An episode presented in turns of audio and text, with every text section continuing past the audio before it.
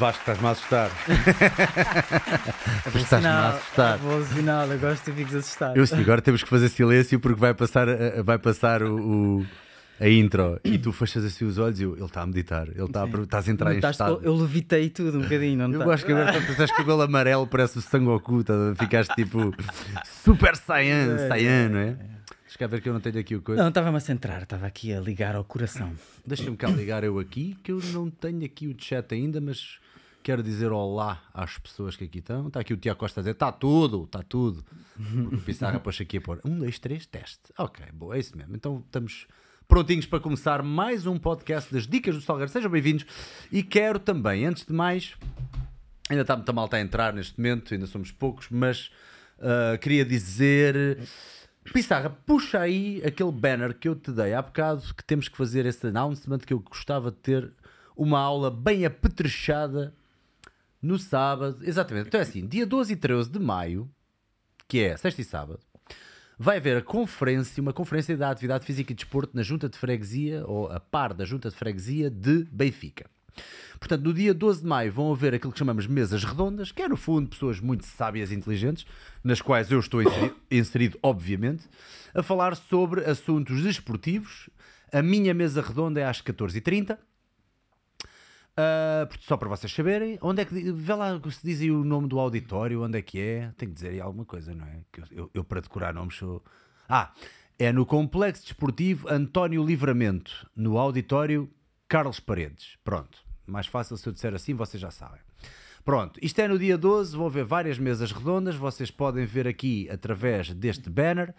Ah, as inscrições podem ser feitas através do link que está precisamente na descrição deste, hum, deste podcast, ok? Eu coloquei o link na descrição. E depois no sábado, às 11 da manhã, vou dar uma aula, aula essa aberta, mas têm também que se inscrever através do mesmo link. Portanto, vocês escolhem qual é que é a atividade que querem fazer. Se querem assistir então às mesas redondas, podem assistir na sexta-feira. E sábado às 11 da manhã vou dar também um grande treino com o peso do corpo para a malta que aparecer e para a malta que quiser passar um bom bocado, um treininho de uma hora. hein? Vamos todos curtir um bocadinho. Ah, pronto, eu já volto a a dizer também, enquanto a malta vai entrando também, mas é, é mais fácil que é para vocês saberem desde já que vai haver muita ação este fim de semana. Antes de eu começar aqui, nós já estávamos a falar imenso, nós já, Já, estávamos a gastar imensa já conversa de já. podcast. Já, já, já coisa me para ir embora. já está já tá tudo falado. Mas obviamente, epá, eu tenho tantas perguntas sobre este tópico e eu sei que hoje em dia as pessoas também estão muito mais ligadas a. Sentes que as pessoas estão muito mais ligadas a esta área? A estas áreas? Eu acho que há mais abertura e já não há tanta. hum, Sei lá, ma- mal entendido sobre estes temas, ou seja, as pessoas já estão, já ouviram mais, já, já experimentaram, já há aplicações, já um conjunto de coisas que as pessoas muitas vezes já experimentaram, já, já, já foram, fizeram workshops, ou até mesmo na empresa onde estão, já, enfim, já, já, já está desmistificado de alguma forma. Pá, eu lembro que aqui há uns anos atrás, sei lá, 2011 ou uma coisa assim, onde fiz um dos primeiros workshops num, num banco, não vou dizer o nome do banco, mas estava a fazer um workshop de, de liderança e pus lá uma prática de mindfulness lá no meio, de meditação mindfulness. E, pá, e aquilo, pronto, a malta fechar os olhos, prestar atenção à respiração e, e terminámos. E expliquei porque é que íamos fazer aquilo, tinha um propósito de fazer. Pá, e há um gajo lá atrás que levanta o braço no fim ahm, e diz assim: A administração sabe o que é que está aqui a passar. e eu disse: pá, olha, não sei se sabe, mas estão convidados a vir. E foi engraçado porque depois fizemos o. Houve um programa de mindfulness na altura que abrimos num passado uns meses e essa pessoa que levantou o braço foi, foi, foi das primeiras a inscrever-nos. Estamos a falar de um dos diretores da- do banco e fizemos esse programa para mais de mil e tal pessoas dentro daquela organização. Ah, não só em Portugal, mas depois Espanha e outros sítios. E, e lá está. E começou ah, ao início. Pá, eu, eu lembro-me muito do meu trabalho aqui há uns anos atrás, era desmistificar o que é que eram estes temas, porque as pessoas associam. Pá, eu para meditar eu tenho que ir para os Himalaias, ou tenho que me vestir de uma maneira, tenho que vestir uns robes e tenho que queimar incenso e tenho que me pôr assim com as mãos e tenho que fazer. Om, estás a ver? Este conjunto. to- Às vezes o, o meu trabalho era desmistificar, era partir pedra. Era com- pa- para os convencer a fechar os olhos. Do preconceito existente em rela- em relação a essa, a essa área, Sim, não é? sim. Porque também há muita coisa meio maluca, não é? Nestas áreas há muitas coisas mais esotéricas ou coisas ah, ligadas a, àquilo que as pessoas de alguma forma não estão à procura, não é? E, e as pessoas muitas vezes quando quando nós fechamos os olhos, encontramos dentro de nós muitas das coisas que andamos a fugir a vida toda, não é? E então o, o simples facto de pararmos e olharmos para dentro é, é, em si, para muitos de nós, assustador, não é? Porque depois, porquê? Porque não sabemos lidar com aquilo que está lá. Ninguém nos deu ferramentas na escola. Hoje em dia já é diferente. Mas na escola não havia pá, ninguém me ensinou a gerir as minhas emoções. Aliás, ninguém sequer me falou de emoções tão pouco, não é? era tipo desenrasca-te. Não é? e... Se tu mandasses no mundo, com que idade é que tu metias logo, logo os miúdos pequeninos? Calculo que fossem pequeninos, obviamente, mas com que idade é que tu metias logo alguém Epá, primeiro, a ter eu, os primeiros a abordar? Eu primeiro de tudo não queria mandar no mundo. Eu ia ser um grande ditador. Tarde demais, já está. um ditador. Eras um grande ditador. Era um grande ditador. Eu acho que não tinha, não, não tinha capacidade para isso. Eu acho Mas, que ninguém, ninguém tem, não é? Epá, sim, é sim. Nem espírito. Epá, que era paz de espírito. Mandar no mundo, isso dava-me de trabalho. Mas, por exemplo, mesmo com crianças na pré-escola, já, já há muitos estudos, muita coisa feita do ponto de vista de neurociência e de, uh, de perceber, por exemplo, o a utilidade que é de ensinar as crianças a identificar emoções, às vezes só até, por exemplo, não me recordo agora qual é o estudo, nem, nem interessa se calhar aqui para a conversa, mas hum. o, o, por exemplo, o simples facto de uma criança, uma criança que já tem a capacidade de linguagem, conseguir, se tu, por exemplo, imagina, tens um, uma criança que está a ter um, um ataque qualquer de raiva, uma coisa qualquer, e o simples facto de perguntares à criança, se ela conseguir nomear a emoção, de perguntares, olha, o que é que estás a sentir? O simples facto dela conseguir nomear a emoção, dizer, estou com raiva, estou triste, ou estou, enfim, o que for, o simples facto de trazer cognição e trazer uma etiqueta para aquilo que ela está a sentir permite ativar em, em nós a capacidade de autorregulação dos nossos centros no cérebro que nos permitem autorregular. Uma, uma coisa tão simples como essa, identificares uma emoção. Mas a questão é que muitas vezes as emoções tomam conta de nós. É? Nós somos, é quase, há, há até um, há um, um, um, conto, acho que é um conto zen, uma coisa assim, hum. já não me recordo que é, se calhar nem é zen, é mandota, não faço ideia, olha, vou, vou, vou, mandota zen. Um bocado a mandota lantejanos. Três culpadas vão à missa. Que era tipo, uma história que se conta às vezes no, no, no, nestas áreas, que é um gajo que vai num cavalo, então chega, o gajo chegou lá um, uma, uma, uma, terra e vai um gajo de cavalo, o gajo passa no cavalo, Pá, eu, onde é que aquele gajo vai? De repente, vrum, o gajo passa do cavalo outra vez e o cavalo desalvorado e o gajo em cima do cavalo diz, vrum, até que o gajo para. Para lá, o gajo com o cavalo. E o gajo, pá, onde é que você anda com. Onde é que você vai com tanta pressa? Está-me a perguntar a mim? Pá, pergunta ao cavalo, não é? E muitas vezes as nossas emoções e os nossos, esses nossos impulsos interiores são os nossos cavalos, não é? E a gente vai atrás daquilo, a gente vai atrás das emoções, ou atrás de dos pensamentos, ou atrás de um, e muitas vezes não sabemos o que fazer com isso, porque nunca nos deram ferramentas para isso, não é? Nunca nos educaram, nunca nos. Mais uma vez, agora felizmente já isso começa a haver nas escolas e tudo mais. E voltando à tua, à tua questão, já em, em idade de pré-escola e tudo mais, e idade de, de, sei lá, primeira classe e tudo mais, já começa a haver aulas, coisas simples, de, de parar, dar uma respiração, notar. Uh, onde é que sentes. Até, até, filmes, por exemplo, houve aquele filme do. do pá, agora não me recordo o nome, mas era de Uh, qualquer coisa mente, como é que se chamava? Era uma animação, um filme de. Um filme de ah, já lixaste. Ah, Eu ia dizer o Peaceful Warrior que é um que. Olha, o Peaceful Warrior, há uma cena muito. Há, há cenas muitas e. Talvez taoísta, não é? Ali uma, yeah, yeah. uma forma sim, de sim, tem, tem, mais, mais oriental. Aliás, eu usava. Nolte. Eu, eu, eu uso. Agora disseste animação e eu pronto. não, para qualquer coisa mente, positivamente, uma coisa assim, onde eles têm os bonequinhos com emoções e tudo mais. Pá, não, não me recordo. Ok, ok. Pronto. Mas o, o, o, filme do Nick Nolte é esse filme, o Peaceful Warrior, porque é um filme que eu, por acaso gostei muito desse filme. E, e há uma cena que eu uso desse filme, normalmente nas minhas formações, que é uma. Pá, não sei se lembras, onde o gajo vai passar uma ponte e, e, e, quer aprender e vai ter com o Nick Nolte e pá, ensina-me essa coisa que tu fizeste e ensina-me isso rápido. E o uhum. gajo, uh, tens, o gajo mas porque, pá, ensina-me isso rápido, não tenho tempo. E o gajo, e o gajo olha assim para baixo e manda o outro para, para dentro d'água. Tá ah, está bem, pois, pois é, pois é. Pois e o é. gajo, mas estás maluco, mas o que, é que fizeste isso? E, e ele, tu enquanto estavas a cair, estavas a pensar no quê? E o gajo, estavas a pensar no, sei lá, no, no, no, no sítio que tinhas que ir, estavas a pensar na miúda que tinhas que conversar, estavas a pensar em nada, estavas presente, estavas 100% presente, dedicado à tua experiência, né? Exatamente. E, e então ele convidava muito no, no Nick Nolte dessa, dessa questão de estar presente, não é? E, e sentir os sentidos, o que é que está vivo, o que é que está vivo no corpo, o que é que está vivo à tua volta, o que é que está vivo na tua mente, e estar realmente vivo, não é? Porque... Então tu dirias que a primeira, a primeira fase, digamos assim, de uma pessoa começar sequer a pensar em praticar o mindfulness é, é etiquetar as emoções, é começar a, a, reparar nelas? Essa é uma possibilidade, ou seja, essa é uma possibilidade, ou seja, há muito Aliás, de- deixa-me dar um passo atrás. Sim, força, força, bora. Um passo atrás, Vamos no- no- no- não sei se todas as pessoas estão a correr do que é, que é a palavra, o que é que a palavra mindfulness aponta para. Bora. é? E se calhar sim, e se calhar hoje em dia, a grande maioria, pá, até já está com aquela coisa, pá, já estou farto de ouvir isso, pá, olha mais um gajo a falar de mindfulness. Porque de facto agora há muita coisa, né? tu abres, dás um pontapé numa pedra e está lá um professor de mindfulness. Não é? Há muito, não é? E, e por Hum. um lado ainda bem que há, porque é sinal que as pessoas estão à procura e é sinal que, que há essa procura e, e essa, essa- esse despertar. Há muitas formas de falar de mindfulness e, e muitas linhas eh, e abordagens. Puxa só um bocadinho o microfone para Ok, ti. ok. eh, Há muitas- mesmo que queiras ir para trás. Ok, ok, obrigado. Sim, tua parte. ok. Estás à vontade. Então há muitas formas de falar sobre o tema do mindfulness.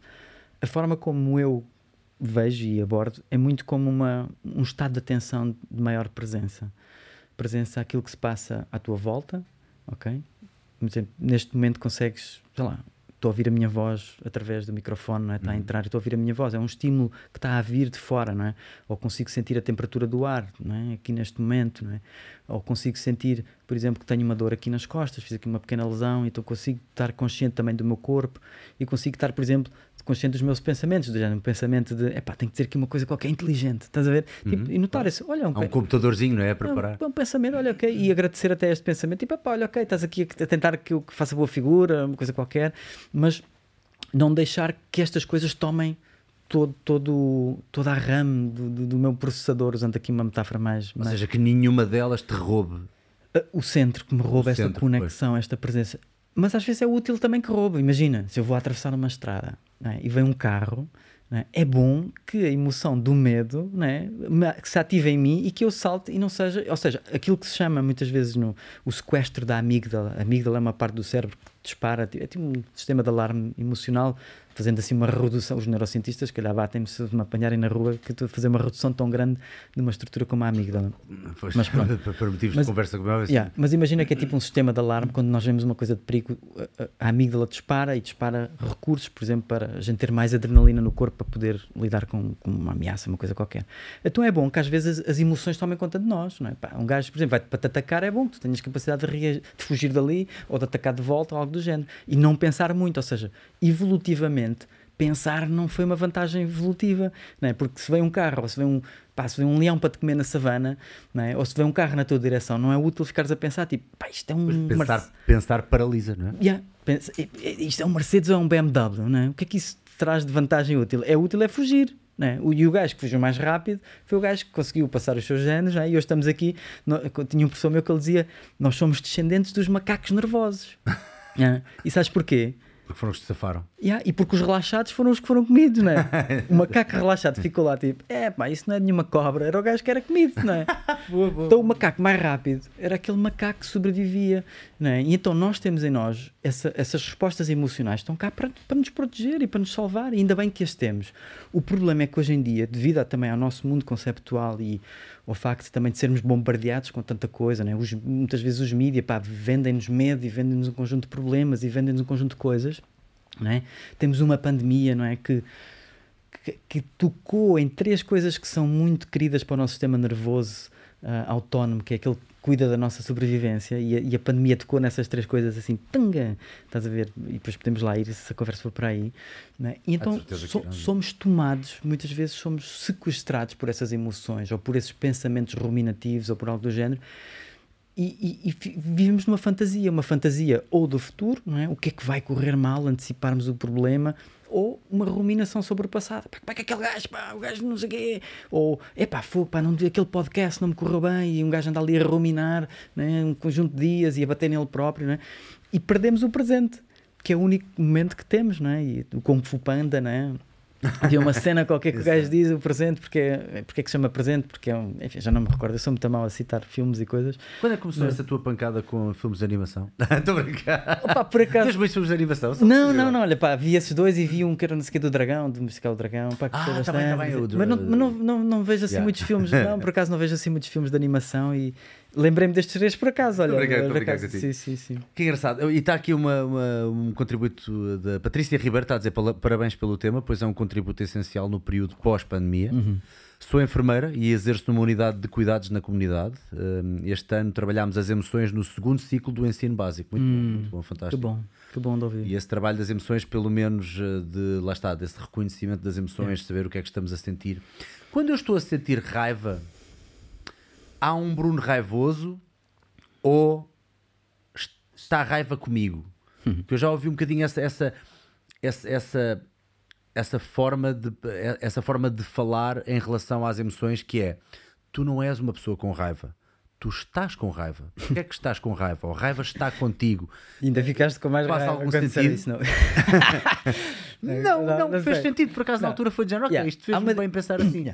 Porque nós às vezes pensamos que nós somos as emoções, nós somos os pensamentos, não é? Por exemplo, se me ocorrer, porque sou um tipo criativo, estou com o meu bebê ao colo e ocorre-me do género, e agora agarrava nele e bati-lhe bati com a mesa na- com a cabeça na mesa. É, é Uma óbvio. parte tua que vem. O Yeah. ser humano faz, isto é que parece quase um tourette, não é? Mental Yeah, yeah, yeah. que nós fazemos Sim, de sim, brincadeira E, e a malta mais criativa parece ser um bocadinho mais Sim, dada a estes exercícios, não é? exercícios de, de cabeça. E, e já dei por mim a pensar coisas que fiquei assustado, já. Queres ver que eu sou um. Yeah, yeah. Queres ver que eu sou o que estou a pensar? Epá, se calhar de onde é está a vir? o Unabomber ou, ou se calhar o Jeffrey Dahmer Não. também começaram assim, estás a ver? Ahm, bom, E sim, eu a acho, e, e acho que todos nós temos um, em nós um, um leque de, vou-lhe chamar partes ou subpersonalidades, não é? E algumas delas podem ser mais extremas e podem de facto. ah, qualquer um de nós, indo ao extremo, qualquer um de nós pode matar outra pessoa. Temos essa possibilidade, Pois. de, não é? Pois é. Qual- Qualquer um de nós pode fazer coisas que. ah, e então muitas vezes. Nós, voltando à tua, e, e- não desviando da tua, da tua questão, porque podemos ir a esta coisa das partes lá mais à frente. Se há um Bruno com ra- raivoso ou se, se há raiva no Bruno, Exato. eu acho que há as duas coisas, ok? E, e- e às vezes pomos os conceitos, mas há uma diferença entre eu sentir raiva, é? que é uma, uma coisa experiencial, eu sinto raiva no corpo. É? E eu sinto raiva no corpo, por exemplo, como? Sinto raiva no corpo porque as minhas mãos ficam fechadas, sinto raiva no corpo porque o meu maxilar fica tenso, sinto raiva no corpo porque toda esta zona aqui fica fechada e tensa, porque é uma emoção que me prepara para lutar. É? Então todo- todos os meus, os meus membros é? ficam contraídos, esta zona fica contraída, que é para quê? Para se, se levar um murro ou uma coisa assim, não há, né, estou preparado, não é? Ou, ou, por exemplo, os gatos, não sei se tens gatos, os gatos põem as orelhas para trás quando vão brigar, não é? Para quê? Que é para quando, se, se- forem atacados, não, não ficarem sem uma orelha, não é? Tu pões as orelhas para trás. Então, se alguém tiver um gato e vir o gato a pôr as orelhas para trás, eu digo, "Epá, o gajo está chateado, estás a ver? É bom não lhe fazer festas agora porque o gajo vai, vai dar de volta. Então, mas há uma diferença entre eu sentir a raiva em mim, sentir a, expressão fisiológica da raiva, não é? ou estar completamente dominado pela raiva. E, e nós, se tu abrires o Correio da Manhã, é? tu vês um conjunto de todos os dias, quer dizer, todos os dias, não faço ideia porque não, não leio o Correio da Manhã, mas. E estou a fazer aqui publicidade, se calhar não devia, não faço ideia. É, é possível falar de, de outras marcas e cenas, se calhar não, não faço ideia.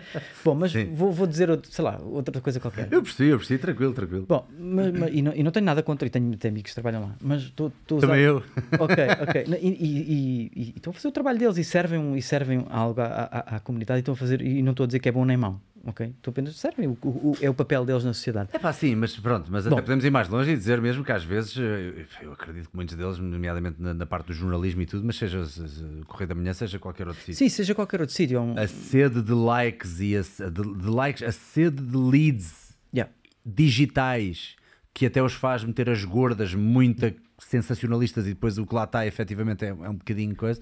Provavelmente não era o sonho de muitos, mas há que Pá, seguir um sim, bocadinho as sim, leis do sim. mercado, infelizmente. Mas sim, isso, e só há porque também as pessoas compram. Por isso isto não há aqui o bom nem o mau e o bandido. enfim, é o que é. Pronto. Mas só para dar o exemplo, eu eu estava a usar o, o Correio da Manhã, mas podia usar outra coisa qualquer, que é a, a pessoa que matou a machadada a mulher e depois vem no outro dia os vizinhos a dizer: pá, o gajo até era um gajo porreiro, pá, o gajo até era calmo. Então aquela pessoa, por alguma razão, ativou-se nela um gatilho emocional qualquer, ok? Que muitas vezes nem teve nada a ver com aquela situação. Aliás, as nossas reações emocionais normalmente têm sempre a ver com o passado. Essa é que é a questão, que é estas reações que nos tomam, que, que, que nos assolam, muitas vezes vêm dos primeiros dois, três anos de vida. Merdas que nos aconteceram, ou na escola, ou uma coisa qualquer, não é? E que nós desenvolvemos ali uma resposta que tomou conta de nós que foi útil para sobreviver, é? e que depois lá mais à frente há uma coisa qualquer que ativou aquela mesma resposta e aquela pessoa matou a pessoa que mais gosta a machadada, não é?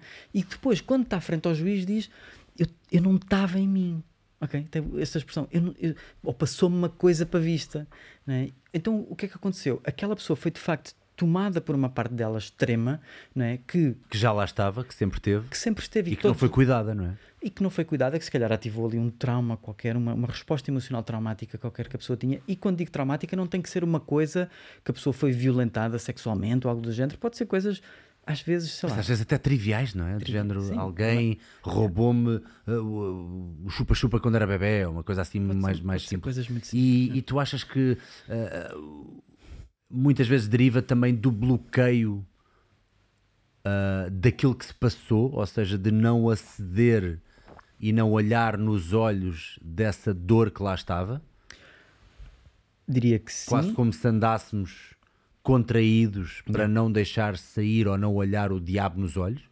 Eu- é uma possibilidade e acho que a possibilidade vem, acima de tudo, de tu teres tido um episódio qualquer emocional que por alguma razão não foi possível ser completado, não foi possível ser fechado e tu ficaste com aquele conteúdo emocional em ti e não tiveste ninguém, sei lá, um adulto regulado que te ajudasse a regular aquilo ou a fazer sentido aquilo. Tu foste deixado sozinho com aquilo. Então, muitas vezes, quando essas coisas são deixadas sozinhas, elas são exiladas para a cave. É do género, pá, alguém te gozou contigo na, na escola, não é? E tu não sei o quê. E a pessoa sentiu-se, pá, eu não tenho valor, ou enfim, whatever. Coisas que acontecem hoje. E na escola, então, que todos nós, eu, pelo menos na minha escola, aquilo era um campo, era ver quem é que sobrevivia, não é? Batalha, Era um né? campo de batalha, né? Especialmente os homens, acho eu, não sei se as mulheres, calhar também, não é? Não faço ideia, mas hum, posso falar pela minha experiência. Eu lembro que o, o recreio era, era ver se sobrevivia ao recreio, não era? Aquela coisa de. Não é? E. E então há muitas coisas que as pessoas, nós ficamos com elas cá dentro e, e depois temos que arranjar formas ou de as esconder e de exilar e, e pomos- pomos-las na cave. E desenvolvemos partes nossas é, que depois vêm ao de cima para que a gente não toque nessas, nesses gatilhos emocionais. É? Por exemplo, o Gabor Mate, que eu te falei há pouco, está muito ligado ao trauma e com, com, eu trabalho muito com o tipo de abordagem que ele, que ele fala. de- É, é do trauma. mindfulness, do Gabor? Não, o, o- o Gabor está muito ligado ao trauma e a, como é que o- as respostas traumáticas nos afetam a nível de saúde, nos afetam a nível do nosso bem-estar mental, nos afetam a nível até da, da saúde física, doenças físicas, como é que muitas vezes estão relacionadas com, com o trauma. E, e ele fala, ah, agora perdi aqui o, o coisa do pensamento. Não, não, Ah, sim, do Gabor Mate e do, do, do trauma, do, do é relativo- ia? Não, lá está. Uma parte relativamente a coisas que podem ficar bloqueadas ou não no, no teu passado e que depois um dia mais tarde tu, eh, tu podia estar aí essa dor não atendida e Yeah. porque não tiveste um adulto Yeah, que, que te ajudasse a canalizar, vá, Yeah. digamos assim, essa, Então ele fala muito do, do, do, do trigger, né? do gatilhar, e, e desculpa já, pe- peço já desculpa a, ti e à audiência, eu vou usar muitos termos estrangeiros, porque o meu trabalho, 90% dele é, é, é, é, é em inglês. é Parece que andaste no St. Julian's. ou- Yeah, yeah, então fala assim, de termos, parece que estou aqui com umas coisas fancy e tal. Olha, este gajo está-se a armar ali com aqueles termos, Não, mas, é é, mesmo- é é mesmo defeito, é, é defeito profissional. Não, e é mesmo não mais nada... fácil porque a tradução às vezes, a tradução direta às vezes é muito fraquinha. Sim, às vezes é Então, uma coisa esquisita. yeah. Então estava-te a dizer, por exemplo, um trigger. Pensa num, e ele usa muito esta metáfora, um trigger. É? e, e- e nos Estados Unidos, hoje em dia, tu tens muito essa coisa, ah, you triggered me, you triggered me, Yeah, é? trigger, trigger, alert, trigger alert, não é? Muito essa coisa, não é? E eles, coitados, eles são uma, uma sociedade altamente traumatizada dos Estados Unidos e, e nó- nós vemos esse trauma a vir ao de cima nas polarizações todas, naqueles tiroteios. Já houve mais tiroteios este ano do que houve dias do ano. Ah, eu é? vi, eu vi também. é assustador. E então, imagina que, por exemplo, que é, quando tu pensas na metáfora de, um, de, uma, de uma arma, é? tens o gatilho, não é? You're- you triggered me, não é? Mas o que é que acontece se tu carregares no gatilho e não tiver lá nenhuma munição? Nada acontece, não é? Só ouves um clique, clique. Não há nada. Então aqui é a mesma coisa. Muitas vezes na nossa vida há coisas, sei lá, estamos numa conversa de amigos, há um gajo que diz uma coisa qualquer e, um gajo- e a gente passa-se da cabeça. Ele, ele, sim, ele tocou no gatilho, não é? E se calhar tocou sem querer, epá, disse uma cena qualquer, fez uma piada sobre o teu namorado, ou, enfim, whatever, uma coisa qualquer, ou do clube de futebol, não sei o quê. E ativa em nós uma resposta emocional exagerada para aquilo que é o comentário. E leva é? logo uma bagagem gigantesca quando só tinha Exatamente. um comentário quando era completamente só- inócuo, não é? Exatamente. Ora, o tipo o que aconteceu com o Will Smith. Olha, isso é um bom O que é que tu exemplo. achaste daquilo? Quer dizer, claro, pronto. Epá, que eu- eu-. Epá, o que é que eu achei? Eu, Sabes que eu- eu estava a ver em direto. Estava a ver com a minha namorada em direto nos Oscars. eu até pensei que aquilo tivesse sido uma E eu, cena, não tipo- sei se sabes, eu trabalho como duplo. Yeah, yeah, yeah. Pronto. E como aquilo foi, como aquilo parece fake, Aquilo pareceu-me feito. eu percebi que era verdade. Ah, O que é que eu quero dizer com isto? Quando, quando nós fazemos, quando nós fazemos uma chapada e é fake, a reação é mesmo tipo escabrosa. Nós, eh, nós fazemos as coisas mais escabrosas e Yeah. mais com maior amplitude de movimento para vender mais. Ou seja, a nossa luta para televisão ou para, para, para cinema é muito mais teatral do que a realidade. Yeah. Muitas vezes tu se calhar já viste aqueles vídeos de, de surveillance cams de malta que é assaltada e, e lutas num bar uh, da- das, das câmaras de vigilância Hum. e tu vês que alguém levou um soco que tu nem percebeste bem e ela, essa pessoa não fez uma reação Não- não deu uma- toda. Yeah. Exato. Foi só uma cena bum, bum, e cai tipo no chão e diz, mas aquilo acertou Yeah, yeah, yeah. Quem é que É giro, é que olha, nunca tinha. Lá está, é não que tenho, não tenho essa lente para ver isso. yeah. Para eu ter visto uma coisa tão pouco escabrosa da parte do Will Smith e depois o Chris Rock disse logo qualquer coisa como Will Smith just slapped the shit out of me. Ou seja, ele disse shit. E eu, wow, wow. O gajo E- disse e- shit. E notou-se que ele que, que tinha-lhe batido mesmo. Yeah, e ele ficou com uma cara mesmo do género, wow. Ele ficou incrédulo, meio a rir, do género. Este gajo estava a falar a sério, ele vai-me bater. Depois ele ficou Isto ali é um que é a comédia dele, ele está-me a bater? Uou, está tudo parvo ou quê? Ele estava tipo a inteirar-se da situação. Então eu faço pausa, nem sequer deixei fluir, faço pausa e eu. Isso foi deixa-me ver outra vez. Yeah, foi E ela, e ela, ah, ela assim meio chocada e não sei o quê, mas tipo, uau.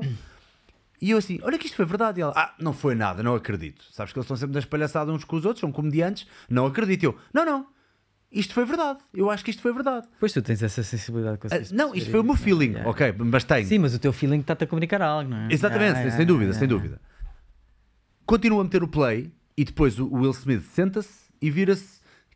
um, Keep my wife's name Yeah, off your começa- fucking. começa- E ele depois diz yeah, fucking. E, e ele está mesmo uma expressão E está mesmo irritado e é de género. Vês como é verdade? E ela, ah, ficámos os dois chocados, tipo, ah. Ela adormece sempre a ver estas porras. Ficou acordada ao resto da sessão e eu, pronto, graças a Exato, Deus. porque o vou- sistema dela ficou inundado com adrenalina, não é? Em ver, em ver ali aquilo, não é? Imagino que sim, a adrenalina quer tudo menos que tu Opa. adormeças, não é? Incrível, foi mesmo uma cena mesmo. pá, Yeah. Olha, eu... Esse é um bom exemplo de um sequestro da amígdala, não é? Algo que. Não vou, não vou fazer filme de psicologia de cozinha, de psicologizar o que, porque, o que é que levou àquilo, não é? Mas, mas algo ativou, algo ficou ativo no Will Smith. Não sei se ele já tinha uma história entre eles, se calhar sim, whatever. eu acho que sim, mas pronto, Yeah. é pá. Pá, mas aquilo, lá está, foi uma resposta totalmente desadequada ao contexto, não é? E ele pôs, quer dizer, o gajo, eu não sei como é que ele está agora, mas a, a carreira dele deve ter sofrido bastante. Pá, por lá está, por 5 segundos de ter perdido um bocadinho ali a ligação ao, ao- à terra, não é? A ligação ao centro. É da ideia que lá está. Às vezes também tenho um bocadinho aquela tendência para achar que a malta de Hollywood é toda meio, meio marada, ou que, tem, ou que tem tudo que se encontrar, porque aquilo, a fama, eu acho que deve trazer o pior da humanidade ao de cima. O que é que tu achas sobre a questão de enfiar fama em cima daquilo que é para muitos a paixão deles, não é? Se calhar era o sonho de miúdos e se calhar até queriam ser famosos, atenção. Mas depois perceberam o que é que era efetivamente a fama e aquilo deve, ser um, deve dar uma volta do caraças à, à cabeça de- dessa malta, não é? Acho que sim. Até- Desde as mordomias, desde. Sim, vives num mundo muito irreal, não é? Vives ali e, uma- e a, e a constante projeção dos outros em ti de uma imagem que tu não és, não é? Tu sabes que, que- que- acho que cada uma daquelas pessoas sabe que é um ser humano com, com, com falhas, com medos, com ansiedades, com cenas, não é? E depois vê o mundo a projetar neles, sei lá, esta pessoa é perfeita ou esta pessoa é. O Pacino é o Scarface. ele, Calma, eu nunca matei ninguém. Pá, é, estás a ver? eu essa- nem nunca fiz drogas. quer dizer, essas, essas quantidades de, de- dessas projeções. E depois tem outra coisa que é, muitas vezes o, a sociedade vende-nos uma imagem que é, pá, se tu fores rico, se tu fores famoso, se tu tiveres as mulheres todas, ou os homens todos, enfim, ah, tu vais ser feliz. Vai- aí sim, aí sim. E aqueles macacos, é? macacos humanos, não é? como, como eu também sou, e somos todos macacos humanos, não é? aqueles macacos já chegaram lá, pá, têm o dinheiro, têm a fama, têm pá, tudo, e depois, é pá, mas eu estou vazio na mesma. Acabaram o jogo, não é? Já não Acabaram, já. e agora? E agora? E agora? E como é que eu lido com, este- com esta ansiedade, ou como é que eu lido com este vazio, ou como é que eu lido com esta raiva, não é? Que, que alguns deles, especialmente se puseram no caminho pela fama em si, epá, é, é difícil, eu imagino que deva ser muito difícil, não é? Eu acho que deve ser das coisas mais. Eu, por acaso, eu sim. acho que deve ser das coisas mais Deve difíceis. ser horrível, deve ser horrível teres que lidar com essa. Com, com- é? É, é o que tu dizes, o jogo chegou ao fim, não é? e tu chegaste lá e tipo. ah, e sabes que, que- que o jogo foi uma ilusão, foi, não é? e que se calhar muitas vezes andaste a vida toda a projetar aquele momento, é pá, quando eu ganhar o Oscar, é pá, aí sim, é pá, aí é que eu, a minha vida, aí é que eu vou ser feliz. E pá, e se calhar tens dois, três meses, não é? E, e- e, pá, felicidade, ou como um gajo quando tem um carro novo, é pá, tens ali aquele momento, aquele piquinho, e há vários estudos de psicologia a mostrar isso, tens ali aquele pico, pá, sentes-te bem, não sei o quê. Pá, pois tanto faz, estás dentro de um Bentley como de um Fiat, Fiat Punto, ao fim de três meses é a mesma coisa, é um carro. Estás a ver? É um carro. Habituamos àquilo e deixa de dar aquela pica. É? O problema é quando nos habituamos a um patamar muito elevado de coisas. Yeah. Eu estava a ver uma entrevista pá, que adorei. Pá. Se tu fores ver entrevistas antigas pós-Rocky do Stallone, tu aí é que percebes que o homem ele é genial, ele tem algo de genial e de especial nele. E ele estava a dizer uma coisa espetacular que era. Já toda a gente conhece a história uh, um, ad nauseum do, do, do Rocky, que era ele estava sem dinheiro, ele escreveu o guião, mas ele fazia questão a todo o custo que fosse ele o Rocky. Ah, não, não, não, o Rocky sou eu. Ah, bem, e a malta de Hollywood queria comprar e já lhe estavam a oferecer na ordem, sei lá, de centenas de milhares de Mas isso para o Rocky dólares. 1 ou Rocky 1 ou Rocky outros? 1, para Rocky 1, antes do Rocky Yeah. 1 Yeah, acontecer, yeah, yeah, foi um filme do caraças. Ele Ah, não sabia, dinheiro, não sabia disso. ele teve que inclusive o vender gajo o cão. Vendeu o cão, exato, eu ouvi esta história, né? e depois vo- vo- voltou a. Depois todos os Ah, dias foi ao sítio onde vendeu o cão à, à espera que o senhor passasse, que é para depois comprou o cão pelo dobro do, do dinheiro que vendeu, foi assim uma coisa Isso é bonito, não é? Essa, essa... Pá, a história é linda, mas mais do que isso, ele, tu vês uma entrevista dele e a sobriedade com que ele fala disto, ele diz: Não, não, não, eles depois, depois, eles depois não, não queriam que eu fosse o Rocky, porque disseram: Pá, nós não te conhecemos. Tu fizeste um papelinho ou dois de ator como de caca que nem ninguém nunca te viu a representar. O gajo até fez Amigo, filmes tu não porno, podes ser o é? Rocky. Até Antes disso. Acho que até fez filmes de Yeah, porno yeah, e yeah, entrou yeah. assim umas cenas muito amaradas. Epá, era um italiano a tentar safar. Yeah, yeah, yeah, o American Dream, Italiano. Amer- American Dream. Dream, Yeah, pá. yeah, yeah. Começar pela pornada, está-se bem. Tentam. Yeah. Pá, e os Quem gajos. nunca? Quem nunca, quem nunca, pá, nós pé às dezenas. Achas que isto veio do nada? Pá, então isto é a indústria do porno. E o, e o, e o gajo estava a dizer que eles esqueceram-se de uma coisa. Cada vez que eles olhavam para ele e diziam assim: Amigo, mas a gente mete mais uns 100 mil euros em cima disso, uns 100 mil dólares em cima disso. Ele olhava para eles do género: Vocês estão a esquecer, a esquecer de uma coisa.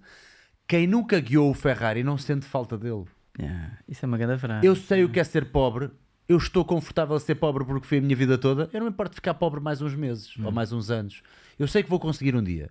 Até lá, Yeah. eu não tenho. É. eh, eh, Vocês não me podem comprar com uma coisa que eu não, eu não sinto falta dela. Pois, pois. Eu, pá, eu adorei aquilo. Yeah, adorei. isso é giro, é Como eu nunca soube o que era ter, Yeah. amigos, isso a mim E não me estava a ser- afeta. E estava a ser guiado por algo estava a querer nascer Pois. através dele, não é? Aquele, aquele movimento criativo. E é? que nasceu somos- e que ganhou Yeah, Oscar yeah, e que, yeah. pá, e fantástico. Ah. E tu vês ali qualquer coisa especial naquele Giro, homem. Não é à giro.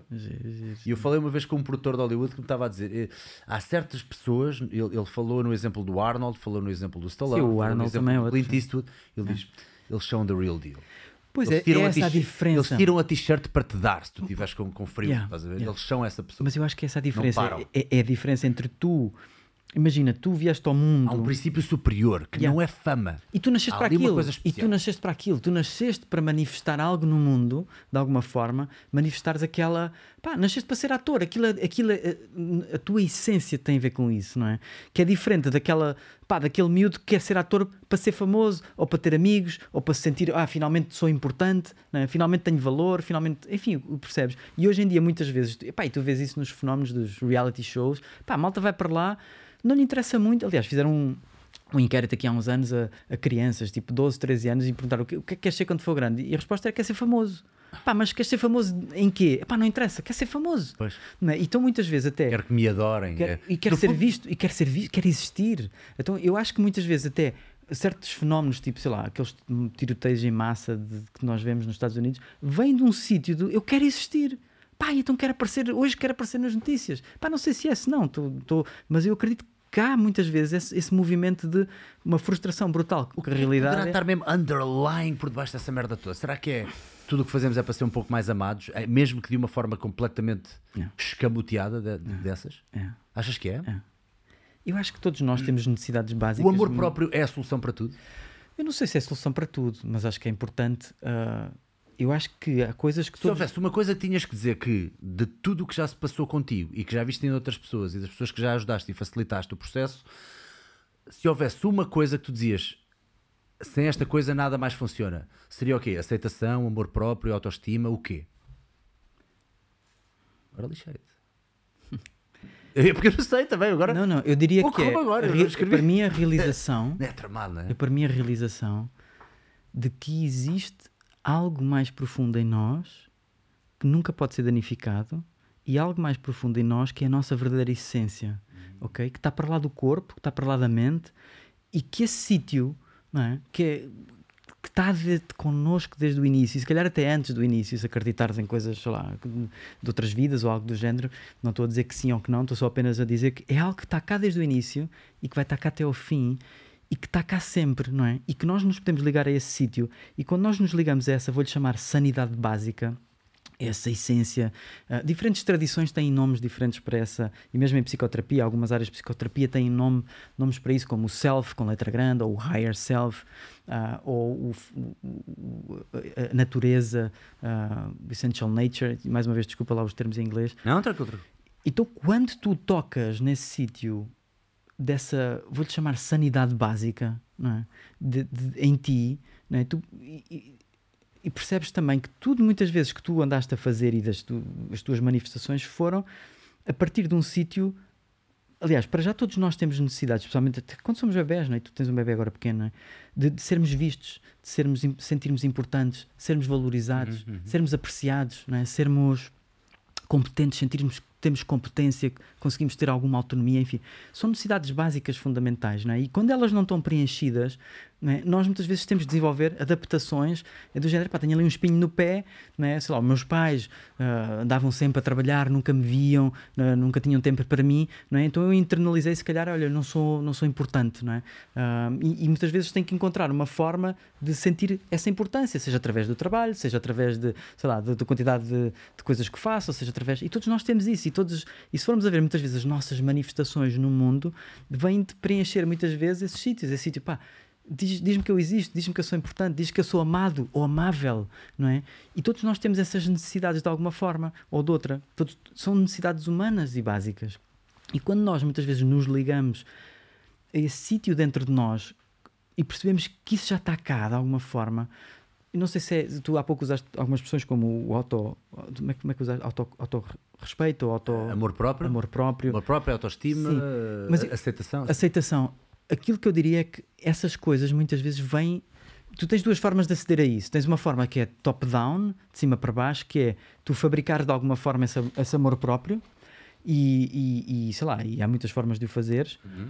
Ou se tocar nesse sítio Dá-me um exemplo de top-down, desculpa lá, já agora. Opa, um, top, um, exemplo de top-down é tu imagina. de cima para baixo. Que não... Ok, cima para baixo é tipo da mente, da mente para o corpo. Ah, okay? Okay, top, okay. top-down, do sentido de. Imagina, algumas práticas de meditação, por exemplo, de compaixão, uh, vão por aí, que é, começam mais pela cognição, do género, tu começas por pensar em alguma pessoa que tu gostes, imagina o teu filho, né, e sentes em ti eh, o amor que que tens por ele, não é? E depois ligas-te a essa emoção desse amor e, por exemplo, depois viras esse amor para outras pessoas ou viras esse amor para ti, do género, e podes okay. desejar bem a ti próprio. Esse é um exemplo top-down, ok? É um exemplo que é formulado na tua mente, de alguma forma, tens uma intenção e depois direcionas isso para ti próprio ou para, ou para os outros ou para o mundo. E o interessante é quando fazes isso, há uma resposta fisiológica do teu corpo, o, o, o fa faz bem desejar bem aos outros, por exemplo, e há imensos, imensos estudos a mostrar isso. Mas depois também tens outra forma que é a realização de que tu já és isso. Okay? A realização que tu não precisas de cultivar compaixão. É? E eu tenho práticas, inclusive no, no, no, nos meus programas, tenho práticas chamadas cultivar compaixão, mas é top-down. Mas está outras, e é as que eu mais gosto, que é, que é o contrário: é tu ligares-te a esse sítio e percebes, foda-se, eu já sou isto. Eu já cheguei. Eu, eu já sou. Eu I've já, arrived, né? I've arrived. Né? E tu, por exemplo, no budismo zen, uh, uh, tu tens várias, duas principais linhagens. Uma parte do princípio que é eu já sou iluminado. Eu só me esqueci. E o meu papel é, é relembrar-me disso, estás a ver? E iluminado no, no sentido não no é. No mundo de... que quer empilhar e quer sucessos atrás yeah. de sucessos, não deve ser fácil. Não é fácil. E, Ou seja, e, então tu... está-te sempre a mandar tipo discos, não é? Então, é nessa segunda opção, digamos assim, em, em, que tu pensas, uh, eu já cheguei, tu, tu para sentires maior satisfação no dia a dia, encaras as coisas todas que vierem como extra, é isso?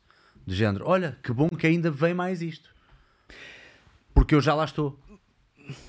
Mas aí já estás, estás, seja, estás, aí estás é a fazer top down outra vez. Aí estás a é pensar outra vez. Mas como é que eu não retiro o prazer ou a satisfação? Não vou chamar prazer, yeah. vou chamar satisfação, vou ter esse cuidado como é que eu uh, não retiro a satisfação de ainda assim conseguir dedicar-me ao meu dia a dia e fazer coisas. Mas que bom, não, mas isso, isso é ótimo. não, Não, é? não Pá, poderias não, cair não, na não. procrastinação E tipo- por achares que já cheguei. E- já cheguei. não, já, já, sou eliminado opa, e tal. Zero problems, não preciso mais não, nada. Não, não, não. Yeah, isso é uma grande questão. Não, um não, ano. Isso é uma grande questão. Sim, pode, e aí muitas vezes há essa. Ah, então, mas se eu realizar. Não é um bocado de comunismo do género, não há um Não incentivo para trabalhar? Epá, não sei, não, sou, não, não tenho estudos suficientes, como dizia eu, não tenho estudos Não, suficientes eu para eu estou a mandar fora, eu por acaso não acho nada disso, mas quero, que- queria, Não, queria saber a tua opinião. eu acho que e há esse medo, e é um medo à partes nossas, especialmente as nossas partes mais striver, tarefeiras, de atingir resultados, podem dizer: epá, então, mas espera lá, se eu relaxar demais, depois já não vou ter essa É, pica. é sempre, esse- é sempre essa linha difícil de estabelecer um equilíbrio entre o quão zen eu quero ser, mas ao mesmo tempo querer ser uma pessoa empreendedora, pá, que faz coisas do século Yeah, XXI. mas aí é que está, mas eu acho que e, pá, e, e- e isto é a minha crença, ok? Não tô, e não acredito, aliás, não acreditas, não acreditas em nada que eu estou a dizer e quem está a ouvir lá em casa Não, não. pá, não acredita em nada que eu Força, estou a dizer. Eu quero ouvir a tua crença. Da minha, daquilo isso que tem tu- sido a minha experiência Sim. e aquilo que tenho e aquilo que ressoa comigo, eu acredito que não só temos essa, essa sanidade básica, Uhum. essa essência, esse self, mas também temos em nós um impulso natural criativo. Temos uma, essa essência que quer se manifestar no mundo, ok? E tu, por exemplo, tu tens manifestado a tua essência de várias formas, não é? Sim, Como duplo, com, com este trabalho, com o teu trabalho que fazes na área do fitness, manifestas essa essência e de alguma forma está ligada à tua essência, não é? E se eu fosse tentar fazer o teu trabalho, pá, estava tramado, porque não, não está ligado à minha essência Mas não te chama do- da não me mesma chama. forma. Por E- aí. E, então há ao mesmo tempo um- uma inquietação criativa, diria, em praticamente todos nós, porque nós somos seres criativos, ok? De manif- nos manifestarmos no mundo e essa, essa inquietação criativa te vai pôr ao caminho de, de Não te deixa estar quieto, não é? Não te deixa estar sossegado. Sim, mas o objetivo. No bom sentido. Mas é o objetivo, é quase como se tu estivesse a dar, dar à luz algo. Então, quando tu estás a dar à luz algo, tu vais fazendo o que é preciso para dar à luz. Mas não, não estás a partir do, do, do bebê logo. Tu estás a partir do impulso criativo. Lá, lá está o bottom-up. Tu estás a partir. Nada de errado em pôr objetivos.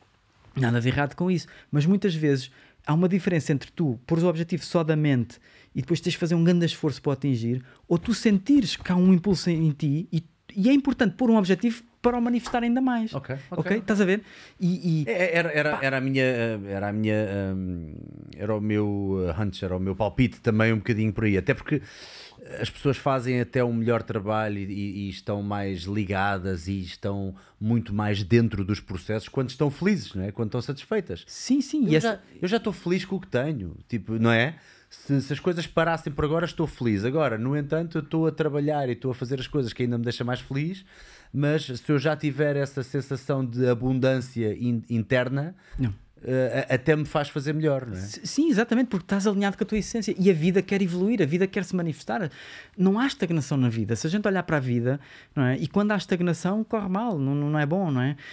Nós, a vida, a vida quer fluir, é? Então, como é que nós nos alinhamos com essa, com essa energia natural da vida? Tu há bocado falaste do, do daoísmo, não é? Eu não, estou muito ligado ao, ao daoísmo, mas há muito essa, essa noção de, de existe uma energia maior, nós fazemos parte de uma, energia maior, é? E a palavra energia também tem muito histórico, é? E leva para coisas que nem sempre são. Pois, é? pois, pode- Pronto, mas, mas energia aqui no sentido da vida. Pá, a vida, a vida vive e vive-se. E nós somos parte dessa vida, desse, dessa vida maior, não é? E somos uma manifestação no corpo humano dessa vida. Então, como é que eu uso esse impulso criativo? Porque muitas vezes, quando eu não, quando eu não uso, é quando eu. Quando eu suprimo, quando eu deprimo, quando eu estagno, não é? E quando não estou a realizar esse propósito, e todos nós às vezes temos crise de identidade, não é? Eu já tive imensas crises de identidade e, eh, aliás, tenho uma por dia, pelo menos. É? e, e como é que nós nos ligamos a essa, esse impulso criativo? O que é que a vida quer viver? E ao mesmo tempo aceitar, pá, que há dias difíceis, que há dias que eu estou estou frustrado, há dias que a coisa não está a fluir e que eu estou desalinhado com esse flow, não é? Então é, é quase como é que eu volto a sentir esse flow. O, o- o- a palavra inspiração, ah, eu não sei se é verdade ou não, mas uma vez li in- inspiração in spiritus, é quando tu estás alinhado com o teu espírito, quando, tu, quando, quando as coisas estão a fluir, ou entusiasmo vem de enteos, quando estás ligado a essa energia maior, não é? Não, precisas- não precisamos ser religiosos para acreditar em Deus, no sentido mais do, da vida, pá, a vida está aqui e a vida está-te a pedir algo. E agora, queres responder a isso ou não? É? O que é que queres fazer com isso? Não é? A vida está-te a bater à porta, não é? Às vezes com um desafio, pá, do caraças, e tu dizer, mas o que é que esta merda me está a vir para cima de mim? Pá, agora que, agora que eu estava bem, é que isto não está. Não é? Pá, mas, mas esse desafio também te vai fazer crescer mais. Não é? Lá está, se tu só se desafiares o corpo, é que os músculos crescem, não é? Tu precisas de desafiar para, para os músculos crescerem, não é? Então a Uhum. resiliência, muitas vezes, a própria mente, não é? o nosso corpo interior, o nosso corpo mental ou subtil, também às vezes precisa esses desafios que vai fazer desenvolver e vai, vai, vai, e vai fazer crescer, não é? E vai fazer Eu estava a expandir. dizer antes de entrarmos em, em- em live que, que- que toda a vida treinei o corpo e a minha ideia de treinar a mente era muito parecida com os filmes de, de artes marciais e de porrada, que é do género desafiar a mente e treinar a mente é faz mais 10. Tu consegues, tu consegues, faz mais, corre mais uma volta. E treinas a força Corre- de vontade. E é, pronto, e E há treinas força de vontade, há, sim, há sim, a resiliência. qualquer coisa a ser dita, mas, eh, mas treino mental de lidar com emoções quando elas já têm outras panóplias que não apenas quer desistir, eh, quer dizer, nós somos um bocadinho mais tridimensionais e temos um espectro maior, mais arco-íris do que isto, Yeah. não é?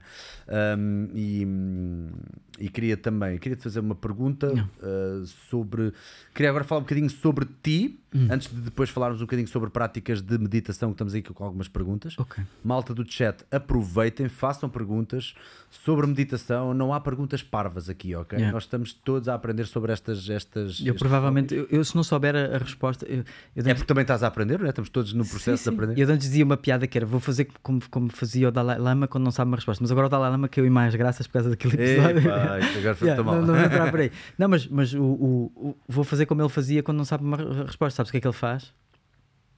Ele ri-se e diz: pá, não sei. Pois, exato. e a malta fica, como não, sabe, sua Não, santidade? Santidade, não sabe, né? E então é um bocado assim, por isso podem fazer as perguntas todas e, e Pronto, malta, contigo. estejam à vontade, não há perguntas parvas, ok? Aqui estamos, não estamos todos em família não a, a- a trabalhar e a falar sobre as nossas coisas e ir profundo, ir fundo nos temas, eu acho Não. que é uma coisa muito importante. Não é sempre, mas eh, acho que é muito importante para, para nos conhecermos melhor a nós e aos outros. Tu não vês notícias ou foi só uma coisa que tu disseste no TED Talks em 2000 e troca ao passo?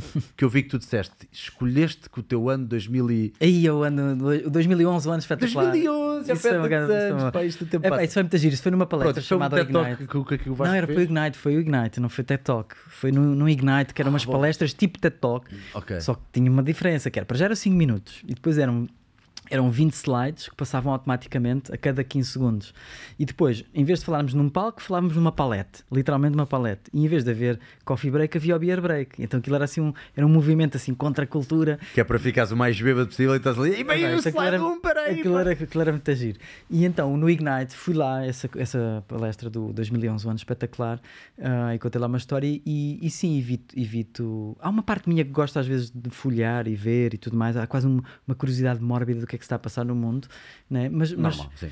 mas, mas não é uma coisa que eu, sei lá, eu já não vejo um telejornal. Pá, não me lembro a última vez Tens que é um um telejornal. bloqueio ou um desperdício da tua energia para, para, para coisas que se calhar podias estar a utilizar essa energia para outras coisas, da tua atenção, do teu tempo. Sim, aquilo que eu sinto é que ativa em mim partes normalmente ansiosas ou, ou partes que, têm, que ficam irritadas com o que está a passar no mundo. Acima de tudo, partes muitas vezes desesperadas, do género. E medos, não é? Epá, e medos, ativa em mim os medos e depois não só ativa os medos, mas ativa a, a- a- a frustração de pá, o que é que eu posso fazer com. Ah, nós, quando, quando nós, quando nós, nós vivíamos em pequenas comunidades, sei lá, máximo 150 pessoas, 150 macacos humanos, não é? Quando havia um problema na sociedade e tu sabias, tu tinhas agência para poder fazer algo sobre isso. Tu, pá, tu podias ir lá, tu podias ajudar a pessoa, tu podias bater no gajo mau, enfim, podias fazer um conjunto de Conhecias coisas. as pessoas quase todas de E raiz, é? conhecias. não, não era. Pá, e tu agora estás aqui, epá, e há uma cena qualquer que acontece na Conchichina, não é? Pá, e que mexe contigo. Há um tiroteio, imagina, um tiroteio que aconteceu no Texas e tudo mais, e tu, e tu és confrontado com aquelas imagens, com aquela coisa.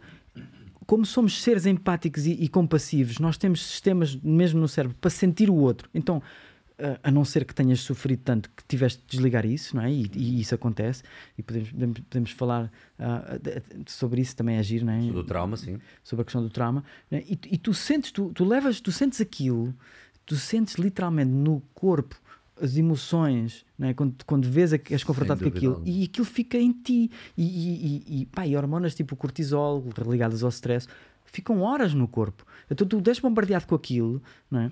e aquilo fica em ti e depois leva tempo a ser digerido e depois vais dormir e tens sonhos malucos E ainda para mais tens zero controle sobre aquilo que se passa desse e essa é a do mundo. questão e depois não podes fazer nada Ou seja, é mesmo só segurar a pedra quente, como diz o ditado Yeah. budista, eu É- gosto muito deste ditado, que é não segures a pedra quente à espera que vá magoar o. pró- É, é mais quando tu ficas com raiva de alguém ou quando falas mal de alguém e essa pessoa nem estarem aí. Mas acho que aqui o princípio é um pouco o mesmo. Estás a segurar uma pedra a ferver na tua mão que só te está a magoar a ti porque os outros não estão nem aí, ou, ou- pelo menos não é essa raiva toda que tu tens dentro de ti que estás a, a- a- a guardar mais essa bagagem no teu sótão Yeah. Que vai fazer seja o que for em relação ao que está a passar Não do outro lado do não- mundo. não vai mudar nada, só te vai Estás fazer mal a ti, a fisicamente, emocionalmente, mentalmente, socialmente, espiritualmente, vai-te só fazer mal a ti, ok? Até podes desejar bem à pessoa, é pá, que aquelas pessoas estejam bem e isso dar-te alguma regulação, mas não vais mudar nada, só vais fazer mal, não é? Então é bom que a gente saiba o que é que se passa no mundo, mas o problema é que hoje em dia nós somos bombardeados com tanta coisa. Aliás, houve um estudo até interessante, não me recordo, já, já tem alguns anos, onde eles tentaram perceber quem é que eram as pessoas que estavam mais atualizadas. Eram as pessoas que viam telejornais hora a hora ou eram pessoas que liam um semanário? Ok? Tipo um. um, um é E uma vez por semana fazer um rendezvousinho. Fazer um rendezvous. E as pessoas que viam um semanário estavam mais atualizadas do que, do que as que viam, Ah, porque, porque as outras estavam sobrecarregadas com tanta Estavam a ver a informação. novela todos os Epá, dias. o copo delas está sempre cheio e estão inundadas com, com conteúdos, estão inundadas com emoções, estão inundadas, e, e nem sequer E hoje em dia, não só eu estou a falar do. do não vejo notícias, mas eu consumo redes sociais, ok? E eu uso redes Pois, sociais pois, vezes, claro, claro. para, para me Para a distrair. malta não pensar que és um ermita do género, tipo, ele vive na montanha. aí. Mitra ermitra. ermita. ermita. Ermita.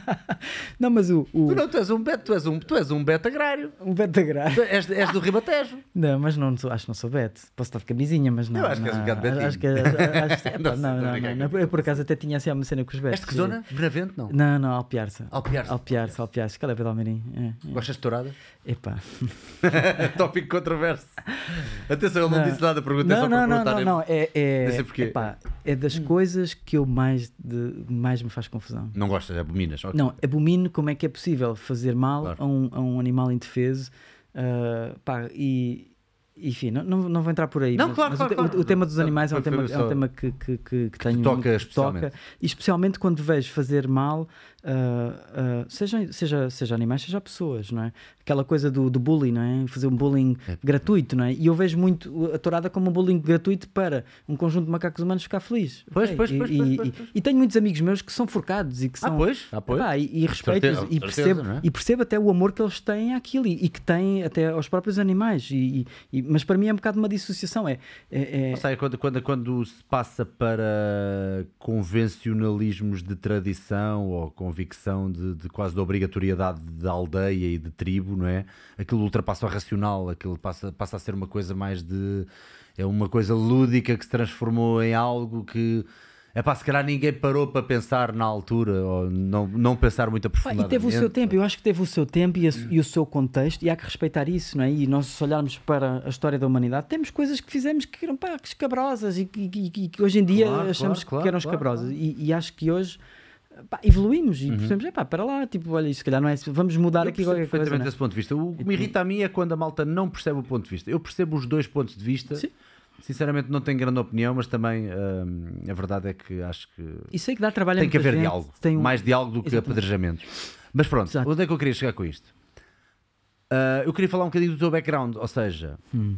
quando é que surgiu, ah, qual é a tua formação, quando é que surgiu esta coisa toda do mindfulness, o que é que se passou, o que é que não se passou. Portanto, tu vivias ah, em Alpiarça. Alpiar-se. Sim, e tu, e tu disseste que houve alguma espécie de crises existenciais ou crise de identidade ou ansiedade, uma pessoa ansiosa por natureza, talvez, desde tenra idade, não é? Sim, ou seja, a ansiedade é uma. Aliás, todos nós temos ansiedade, todos nós temos raiva, todos nós temos essas emoções todas. E lembro quando eu tinha para aí uns, sei lá, 15, 16 anos, adolescência, não é? Uhum. Passei ali por fases de grandes crises existenciais e, e, e muito. lá, muita fragilidade, não é? Derivado do que vias e do que lias ou não? Pá, aquela coisa é até, olha, até mesmo, até mesmo aquela, aquela questão do, do, do estares a crescer num mundo muito, pá, do, no Ribatejo há muita coisa do macho, o macho latino, não é? Tens de Ah, ser muito pois, forte e aquela coisa, pá, e eu tinha, pá, e eu eu estava, tinha a minha sensibilidade e tudo mais, então muitas vezes, às vezes o, o ter que uh, pôres uma capa e, e, e seres mais mau que o outro. Estás a ver? Pois, pois, quem é que bebe mais? Quem é que bebe mais? E, né? e que é aquela coisa. E, e que eu alinhava nisso tudo, estás a ver? E, e com gosto, e diverti-me bastante, e não sei o quê. Mas, mas depois, a certa altura, comecei a ter muito pá, as crises dos amores, aquela namorada, aquela coisa, pá, tinha ali e sofria muito com aquilo, né? Aquele, que, que depois lá está, se for ver, tem muito a ver com os meus traumas mais, mais antigos, não é? Que todos nós temos. Bom, e então, a certa altura, andava muito perdido e não sabia o que é que queria da vida. Pá, não sabia. Eu sentia ali, por exemplo, do, do lado do meu pai, ali uma quase uma não era uma pressão direta, mas havia muito. O meu pai tinha um negócio na altura, então aquela coisa do continuar o negócio de família, pá, mas eu não era aquilo que eu sentia que nasci para. Eu sempre tive uma alma, se calhar, mais de artista do que uma alma de, uma alma de empreendedor ou uma alma de, de, de homem de negócios, algo do género. Então andava ali um bocado perdido da vida e pensei muitas coisas, pá, pensei, uh, pensei ir para a engenharia, pensei para a medicina. Aliás, eu inicialmente pensava que ir para a medicina, estás a ver? Então eu, houve uma altura e nunca me preocupei muito, pá, até aos 17 anos, 18 anos, pá, fazia aquele, era aquele gajo que estudava mais ou menos, tinha boas notas, mas ia para os copos todos os fins de semana, andava completamente bêbado e tudo mais.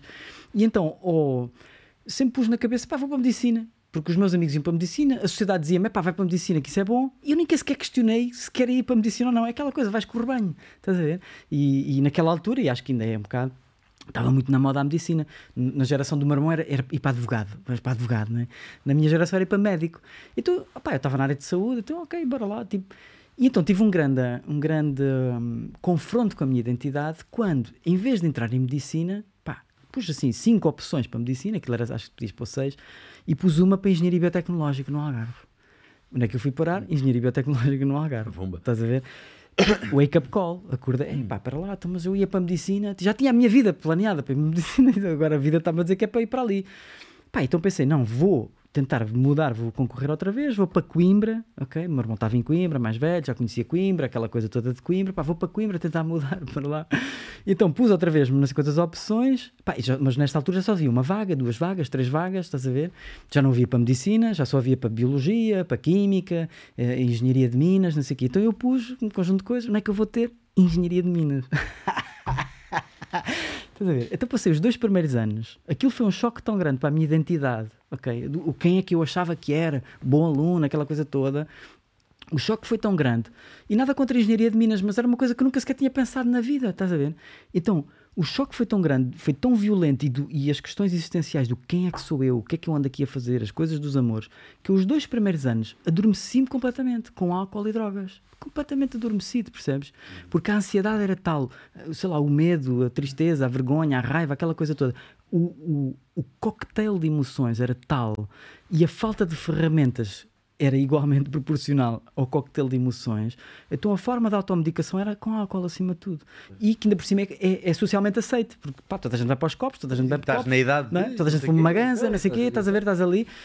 E então os dois primeiros anos eu quase não me lembro, porque passei completamente adormecido. E depois houve um conjunto de mudanças que aconteceu, passei ali um bocadinho uma crise existencial e depois mudei para a psicologia, tentar perceber-me um bocadinho melhor e, e tudo mais. E há um momento na minha altura, isto ligado ao tema que estamos aqui, onde eu leio um livro, foi em 1998, vou beber um café ao Piarça, lá está, estava lá de férias, ou lá o que é que já não me recordo, e chego mais cedo ao café. E, e já, e já tinhas tirado o curso? Estavas a tirar o curso de psicologia? Estava a tirar o curso, estava no primeiro ano, por aí, talvez. Não, não, não, ainda estava em Engenharia de Minas. Ainda estava em Engenharia de Minas, Hum, ok? ok. Completamente perdido. Estava no meio do furacão, tipo, o que é que eu estou aqui a fazer? Completamente fora da realidade, estás a ver? E então, estava a ler um livro, ah, não estava a ler um livro, estava, pá, cheguei ao café e cheguei mais cedo ao café. E estava lá um amigo do meu irmão, o Diogo, pá, estávamos a falar, eu já não via o gajo, o gajo tinha ido para, sair de Alpiarça, tinha ido viver, já não sei, para Peniche, era surfista, pá, já não falávamos há muito tempo e o gajo chegou mais cedo também, só estávamos os dois no bar. Começámos a falar, pá, e o gajo estava assim com um brilho nos olhos, tipo, é pá, Diogo, estás diferente, pá, isso aqui é do surf, o que, é- o que é que andas a fazer? E o gajo disse, é pá, anda a ler um livro, pá, o livro está-me mesmo a entusiasmar. E eu tipo, eu sempre fui um bocado rápido de biblioteca, pá, gosto de ler, sempre, sempre li muita coisa, tipo, pá, diz-me lá que livro é esse, então comprei o livro. Pá, o livro era um romance, Profecia Celestina. ma- o livro em si não é nada do outro mundo. Pá, mas o que acontece é que eu li aquele, aquele livro e aquilo despertou algo em mim de uma procura de algo maior. Uma procura de, epá, há algo para lá desta vida, de estar aqui neste bar à espera que o tempo passe a fumar cigarros e a beber cerveja ou whisky ou o que for, não é? E há, há mais para lá disto. Despertou aqui algo em mim. Só que a questão é que depois, como não tive um professor, um mestre, alguém que me encaminhasse para praticar aquelas práticas que, que eles falavam naquele livro, que, que aquele livro me abriu as possibilidades. pá, não tive ninguém para, para me encaminhar. Então, onde é, que, onde é que eu encontrei refúgio outra vez? Foi no, no que sabia, que era continuar a copos, não sei o quê, tudo mais. Depois mudei para psicologia e em psicologia, inclusive, depois decidi fazer, fazer terapia. E houve uma amiga minha que me disse: pá, estás, estás mesmo aí para aquele caminho. E tive mesmo ali uma altura tipo, pá, podia ter ido mesmo para um sítio, como se diz na minha terra, para carreira da alma danada.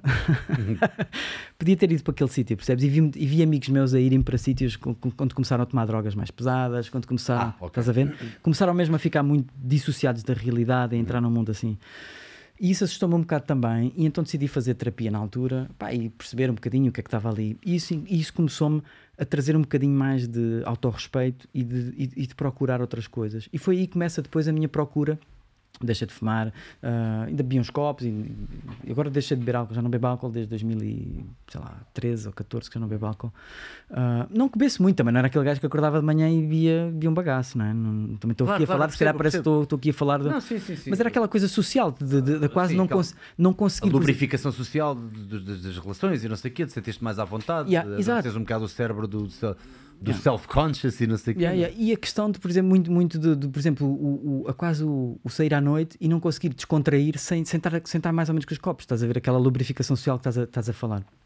E então, uh, é nessa altura depois começo a procurar, e depois, depois termino o curso, vou, começo a trabalhar numa área mais de consultoria, eu tirei Psicologia do, do, do Trabalho e Organizações e começo a trabalhar como consultor e transfiro uh, um bocadinho aquela minha procura por algo maior em tornar-me um workaholic. Okay? Trabalhar 14 horas por dia, tipo, trabalho, trabalho, trabalho, trabalho, o estatuto, até onde é que o, o ordenado que eu consigo ganhar. Ou seja, trocaste uma droga por outra. Uma droga por outra, é? ok? Mas é, a mesma, é exatamente a mesma, é um fenómeno de substituição autêntico, e ainda bem que tocas aí, né? porque muitas vezes, ah, e a sociedade valoriza este, este método, este aqui valoriza, é pá, o gajo trabalha muito, o gajo tem muitos objetivos, o gajo, estás a ver? E que bom que tem, que bom que, que o problema é quando depois tu não consegues parar, quando não consegues uh, respirar, quando não consegues de, de, separar o teu valor do teu trabalho. E tu passas a ser, lá está, voltando à questão de Hollywood, passas a ser aquela capa, em vez de seres várias coisas, ser, não ser só aquilo, ser várias coisas. Bom, e depois a certa altura, lembro-me que o tema do mindfulness começa a aparecer. E, e chegaste a não. sentir um vazio semelhante àquele vazio que era empilhar experiências com, uh, neste caso, álcool e, e afins.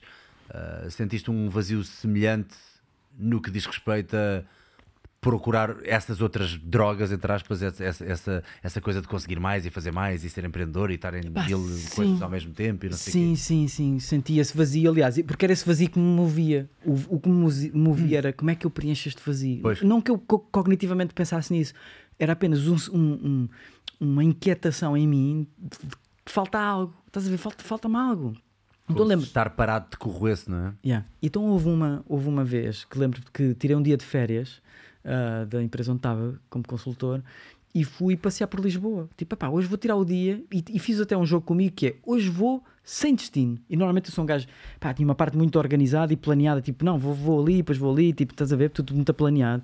E naquele dia decidi, pá, hoje vou com o que aparecer. É, tipo, chega uma estrada, vou para a esquerda, vou para a direita, vou para a e nesse, nessa coisa do vou para a esquerda, vou para a direita, a certa altura dou, dou comigo na Graça, que eu, que eu vivia ali na Graça, dou comigo a entrar dentro de um quiosque, estás a ver? Mas na altura já nem vivia na Graça, mas fui, dei por mim a ir para a Graça.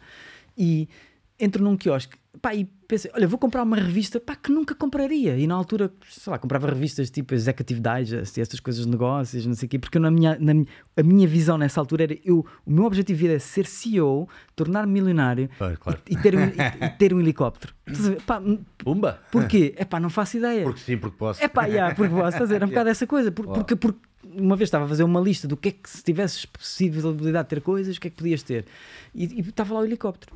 Pá, nunca andei sequer de helicóptero até hoje. Mas... Era, era um símbolo, não é? De era uma poder, cena, pá, posso, ah, posso tá comprar. Feito, Bom, que engraçado. Então entro no, nessa coisa e comprei uma revista chamada Courier New, ok? Que, pá, que eu nunca tinha ouvido falar, mas que tinha na capa qualquer coisa como o segredo da felicidade, uma coisa assim. Pá, e aquilo chama-me a atenção. Então, alguém me ressoou, tipo, pá, se calhar anda à procura disto. Então comecei a ler e tinha muitos artigos, desde artigos científicos, por exemplo, psicologia positiva, que era uma área que na altura estava a emergir.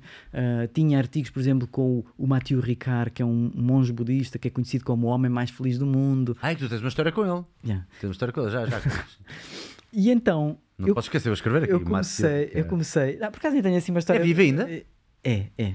Ele, o Matthew Ricard, ele, ele era, ele era doutorado em Biologia Molecular, salvo erro, no Instituto Pasteur. Uhum. Pá, um- lá está, um cientista, um- se formos à mente, é um gajo que tinha a mente completamente afi- afiadinha né, e trabalhadinha, né, uma mente cientista, pá, e que a certa altura decidiu largar tudo e torna-se monge, e vai para o Tibete né, e tirar fotografias e, e, e ser monge.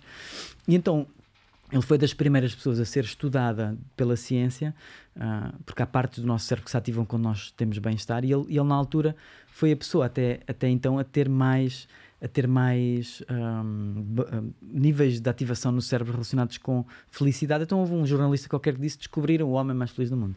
E então o Matthew, opá, e então aquilo abriu uma possibilidade de pá, estas pessoas andam a fazer práticas meditação, ah, andam a ter cuidado com a alimentação, desporto, um conjunto de coisas que está a contribuir para o bem-estar. E eu comecei a ver que nada, eu não andava a fazer nada daquilo. Então eu comecei a, pá, como é que eu posso aprender mais estas coisas? Então entrei ali num um bocadinho tipo, lembras-te daquele filme do, tu gostas de filmes do, acho que era uma mente brilhante, do gajo... Ah, claro, do Russell Crowe. Yeah, esse filme é brutal. E o gajo depois tinha os papéis todos na parede e não sei o que, aquela coisa toda. Então entrei assim numa cena um bocado tipo paranoica, a ler tudo o que eu conseguisse ler, revistas, livros, não sei o que, e tudo mais, à procura da felicidade. Epá, o que é, que é isto da felicidade? E comecei a ler, a ler, a ler. Pá, li mais de 100 livros sobre o tema, desde coisas tipo, pá, daquelas coisas de autoajuda que tu compras num, num, num- na bomba de gasolina, até pá, cenas tipo, lá está, livros religiosos como o Dhammapada, enfim, um conjunto de coisas, fi- filósofos antigos. Comecei a ler muitas coisas, ler resumos de coisas, estás a ver? E a certa altura, pá, nasce em mim e começa a ir a alguns workshops a procurar práticas como a meditação, percebes? Então, pá, às vezes dava comigo em coisas muito estranhas, pá, sítios muito estranhos, ainda me lembro uma vez. Pá, estou para aqui a falar, tu manda-me calar, eu sou um Não, do adoro, eu adoro. É que, é que isto, isto é um processo que vem sempre de algum lado, não é? Yeah, este, yeah. Este, esta- este historial, que, que cada pessoa, cada vez que descobre ah, coisas como a meditação, não é? Como são. Normalmente nunca veio de bom porto, não é? Começa sempre numa situação traumática ou uma coisa que a Sim, pessoa muitas passou. vezes vem. Às vezes não, às vezes é malta que só quer estar relaxada e tranquilidade. Ou, Ma- ou que ma- mas queria mesmo fazer relaxado, yoga e yeah. de repente Yeah. apanhou meditação no início do yoga Yeah, e não, não passou por nada para ter que Sim, descobrir a exatamente, exatamente. Mas normalmente há uma história Sim, qualquer por trás normalmente é- vem de um sofrimento qualquer, não é? Pronto, de um- mesmo esse, e o que tu disseste, a malta quer relaxar, então se quer relaxar é porque há algo que não, permite, não lhe está a permitir relaxar, não é? Há ali uma inquietação qualquer. Bom, então dava comigo muitas vezes em sítios até meio estranhos, pá, de coisas meio esotéricas, ou estranhas, porque depois experimentei tudo, tipo, epá, levavas com muita malta que deve ter passado muito mal. epá, mal- sim, sim, e eu às vezes dava comigo a pensar, epá, Sérias dependências. estes gajos estão muito malucos, e depois para dava comigo. solidão profunda, Sim, que querem sim, estar sim. em, em tribo. Claro, muitas vezes querem é só esse, esse- esse sentir de pertença, não é? Então andava comigo muitas vezes, pá, o que é que eu estou aqui a fazer? pá, nisto?" E, e depois pensava, tipo, se eu acho que os outros são malucos, eu estou aqui é porque eu também sou. Percebes? Essa realização de. E, epá, e então, hum, e depois, a certa altura, começo a ter uma. Há uma prática que muda tudo para mim, que é uma prática que começa no dia 3 de junho de 2009, ok? Uau. chamada Heartfulness, que é a minha prática principal, é uma prática que eu lhe vou dizer, uma prática espiritual, uma prática que me permite expandir e estar ligado a esse, sítio mais profundo em mim. é? E depois há o Mindfulness também, que aparece mais ou menos na mesma altura, mas onde o Mindfulness eu trago, de não tanto de um ponto de vista espiritual, e aqui espiritual, a palavra espiritual tem muitas vezes um conjunto de conotações, mas aqui eu quando falo em espiritual tem a ver com a resposta à questão do quem sou eu e como é que manifesto quem eu sou no mundo, ok? Para mim espiritual aponta para aí. E depois o mindfulness começa a aparecer muito ligado mais à parte científica, porque eu sempre tive esse lado também mais de trazer depois estas coisas para empresas, para e, e desmistificar um bocadinho. Então, o lado todo científico do mindfulness ah, foi muito importante, porque enquanto outras práticas que eu fazia também, concretamente o heartfulness, eram práticas que não tinham essa sustentação científica, o mindfulness tinha. Tinha essa possibilidade de perceber pá, o que é que acontece no meu cérebro quando eu faço estas práticas, imagina oito semanas. Quais é que são as zonas do meu cérebro que mudam? E porquê é que mudam, não é? E isso para mim também satisfazia a minha curiosidade intelectual e permitia-me depois também usar esses argumentos para explicar às pessoas. Espera, se tu fizeres isto, partes como o teu, sei lá, córtex pré-frontal vão ganhar mais capacidade de tu, por exemplo, regulares as tuas emoções. Ou vais te- ter de desenvolver a, a tua ínsula, e estou a usar estes palavrões, ah, a ínsula que é a parte do corpo que te permite, por exemplo, sentir os estímulos do corpo. E tu, por exemplo, quando estás com raiva, se tiveres uma prática que te permita, lá está, muscular a ínsula, tu consegues mais facilmente apanhar a emoção antes dela estar completamente expandida. Então tu tens mais capacidade de autorregulação, percebes? Então, e depois a ligação disso ao mundo da liderança, que era um mundo que eu sempre trabalhei bastante e, e depois pronto, e depois começou a evoluir e depois acima de tudo há uma explosão maior quando uh, me ligo a um programa chamado Search Inside Yourself, que é um programa que emerge na Google em 2007, que é um programa de inteligência emocional e de liderança baseado em mindfulness e neurociência. E depois torno-me professor disso, fui um dos primeiros 30 professores no mundo e depois a partir daí há outras áreas que vêm, e, mas depois podemos, dizer, estou para aqui. Não, fantástico, uh, e estavas-me a dizer, pronto, eu não sabia, mas a tua a tua atuação tem sido muito mais fora de Portugal do, do que cá. Sim. Um... Agora via Zoom, porque de, de, de, antes pois. da pandemia era literalmente fora e estava sempre dentro de um avião. Havia, havia anos que fazia mais de 100 viagens uh, pelo, um bocadinho pelo mundo. Estavas a dizer até, pronto, em confidência, confidência sim, sim. nada, nada de, sim. de, top secret, mas uh, que a pandemia até veio, se calhar, do género, estavas tão Estava exausto, estava a, entrar no, estava a entrar num burnout. Estavas com, com, tantos sítios para onde ir Sim. e com, com, tanta coisa para fazer e, tanto, e, e, e, sentias mesmo que. Sim. E depois uma crise também que é tipo, epa, aquela, aquela autocrítica, tipo, então fogo, então mas andas aqui a ensinar estas coisas exato, exato. e estás a queimar, exato. estás a ver? E depois essa, por um lado, não podes parar porque a máquina continua-te a pedir projetos e tudo mais, e, não é? e há também uma satisfação de os fazer e de os entregar e de te sentires bem, sentires-te importante, sentires-te competente, essas coisas todas, e ao mesmo tempo há uma, por um lado, uma exaustão física do corpo, literalmente, devido às viagens, essa coisa toda, o, a comida de avião, essa, essa, essa coisa toda. E há também o, a, a, vida cá dentro a dizer-te assim: já não é por aí. A vida a dizer agora, yeah. agora é para a esquerda. E tu, mas para, mas eu, o mindfulness, é pá, mas agora vira para a esquerda, já não é. Já, o teu papel, o teu papel é de ser, imagina um tradutor tu te agarras nas coisas e traduzes elas para as pessoas as perceberem e, e coisa. Mas no fim disso estar implementado é seguir para a frente. Percebes? Então o meu papel, se eu, se eu fosse ligar-se muito à essência, é esse: é traduzir, simplificar, digerir, mastigar e entregar. Ok, está aqui. E esse trabalho já estava feito. Ok? E então a crise existencial e do burnout, entre aspas, não chegou a ser um burnout, também estava a vir por aí, que era já estava, é quase como estás ali em alta rotação, mas a mudança, a mudança já não está engatada. Estás? E estás até a fazer um bom trabalho. Só que o trabalho que estás a fazer. Excelente analogia. É? Pá, de antes tu fazias aquilo sem esforço nenhum. Era tipo dínamo. Quanto mais fazes, mais energia tens. Uhum. Mas quando está. É tipo, imagina um ator, quando faz muitas vezes a mesma peça, né? e eu fazia aquele, pá, aquele, aqueles programas muitas vezes mesmo, né? já, estás a, já sabes as linhas que vais dizer, né? já sabes as piadas que vais contar, já sabes, estás a ver? e, e, e, todas as peças de teatro, por alguma razão, os, os atores depois fazem outras peças porque, pois, porque pois. esgota. É pá, esgota. A tua, a tua, energia criativa esgota e quer outra coisa. Pelo menos eu sinto isso em mim. E então a vida começou a, a, é, puxar. E a, exato, a vida vai-te puxando para vai outros puxando, vai-te mostrando outros horizontes, outras e é coisas. É engraçado que eh, demonstra-nos às vezes que se há uma mini crise para isso ter que acontecer é porque ainda não aceitamos a 100% as mudanças. Hum. É? As mudanças ainda são coisas muito difíceis de, de, de, de digerir no nosso, no nosso âmago, é muito complicado. Pá, sim, o nosso Cada sistema nervoso gosta gosta, eu, cada de previsibilidade. Vez tive mudanças, tive uma mini crise, uma mini crise, ou estava mais ansioso, é tipo, claro. onde é que isto está a vida? Onde é que isto está claro, a vida? Teu, yeah, é a normal. última vez que eu tive assim uma mais agressiva, por exemplo, foi antes de criar as dicas, porque a minha vida hum. era muito reativa. Hum. Eu trabalhava como duplo, mas um duplo é estar em forma à espera do momento em que te ligam para dizer há trabalho. E atenção, ou seja, não controlas a... Eu não controlo é, nada. nada. Ou seja, a partir do momento em que estás em forma e até consegues financeiramente até consegues dar conta do recado, porque mesmo que surgissem só 3 ou 4 trabalhos por mês, são bem ressarcidos por yeah. causa do, do, risco, não é? Quer dizer, para, as, para, os padrões de então e para os, mesmo para os padrões de agora uhum. também, mas pronto, poderia ser sempre melhor. Uh, mas um, a partir do momento em que eu senti que não havia controle nenhum, que não estava a criar, estava só a ser reativo ao telefonema que poderia receber ou não a dizer: Olha, vais ser atropelado na terça-feira. Estás a ver? a partir do momento em, eh, foi quando decidi, eh, e entretanto, em conversa com, com, com o meu amigo Luís Pissarra, conheceste, está ali atrás. Uhum. Um, foi assim que nós criámos as dicas do Salgueiro. E as dicas do Salgueiro alimentaram-me ao ponto de eu nunca mais ter tido ansiedade até há um ano atrás, mais ou menos, que foi okay. quando fui pai. Okay. Não é? Pronto. Okay. Foi, aí foi nesse foi momento, outra crise. Foi nesse momento? Foi outra crise.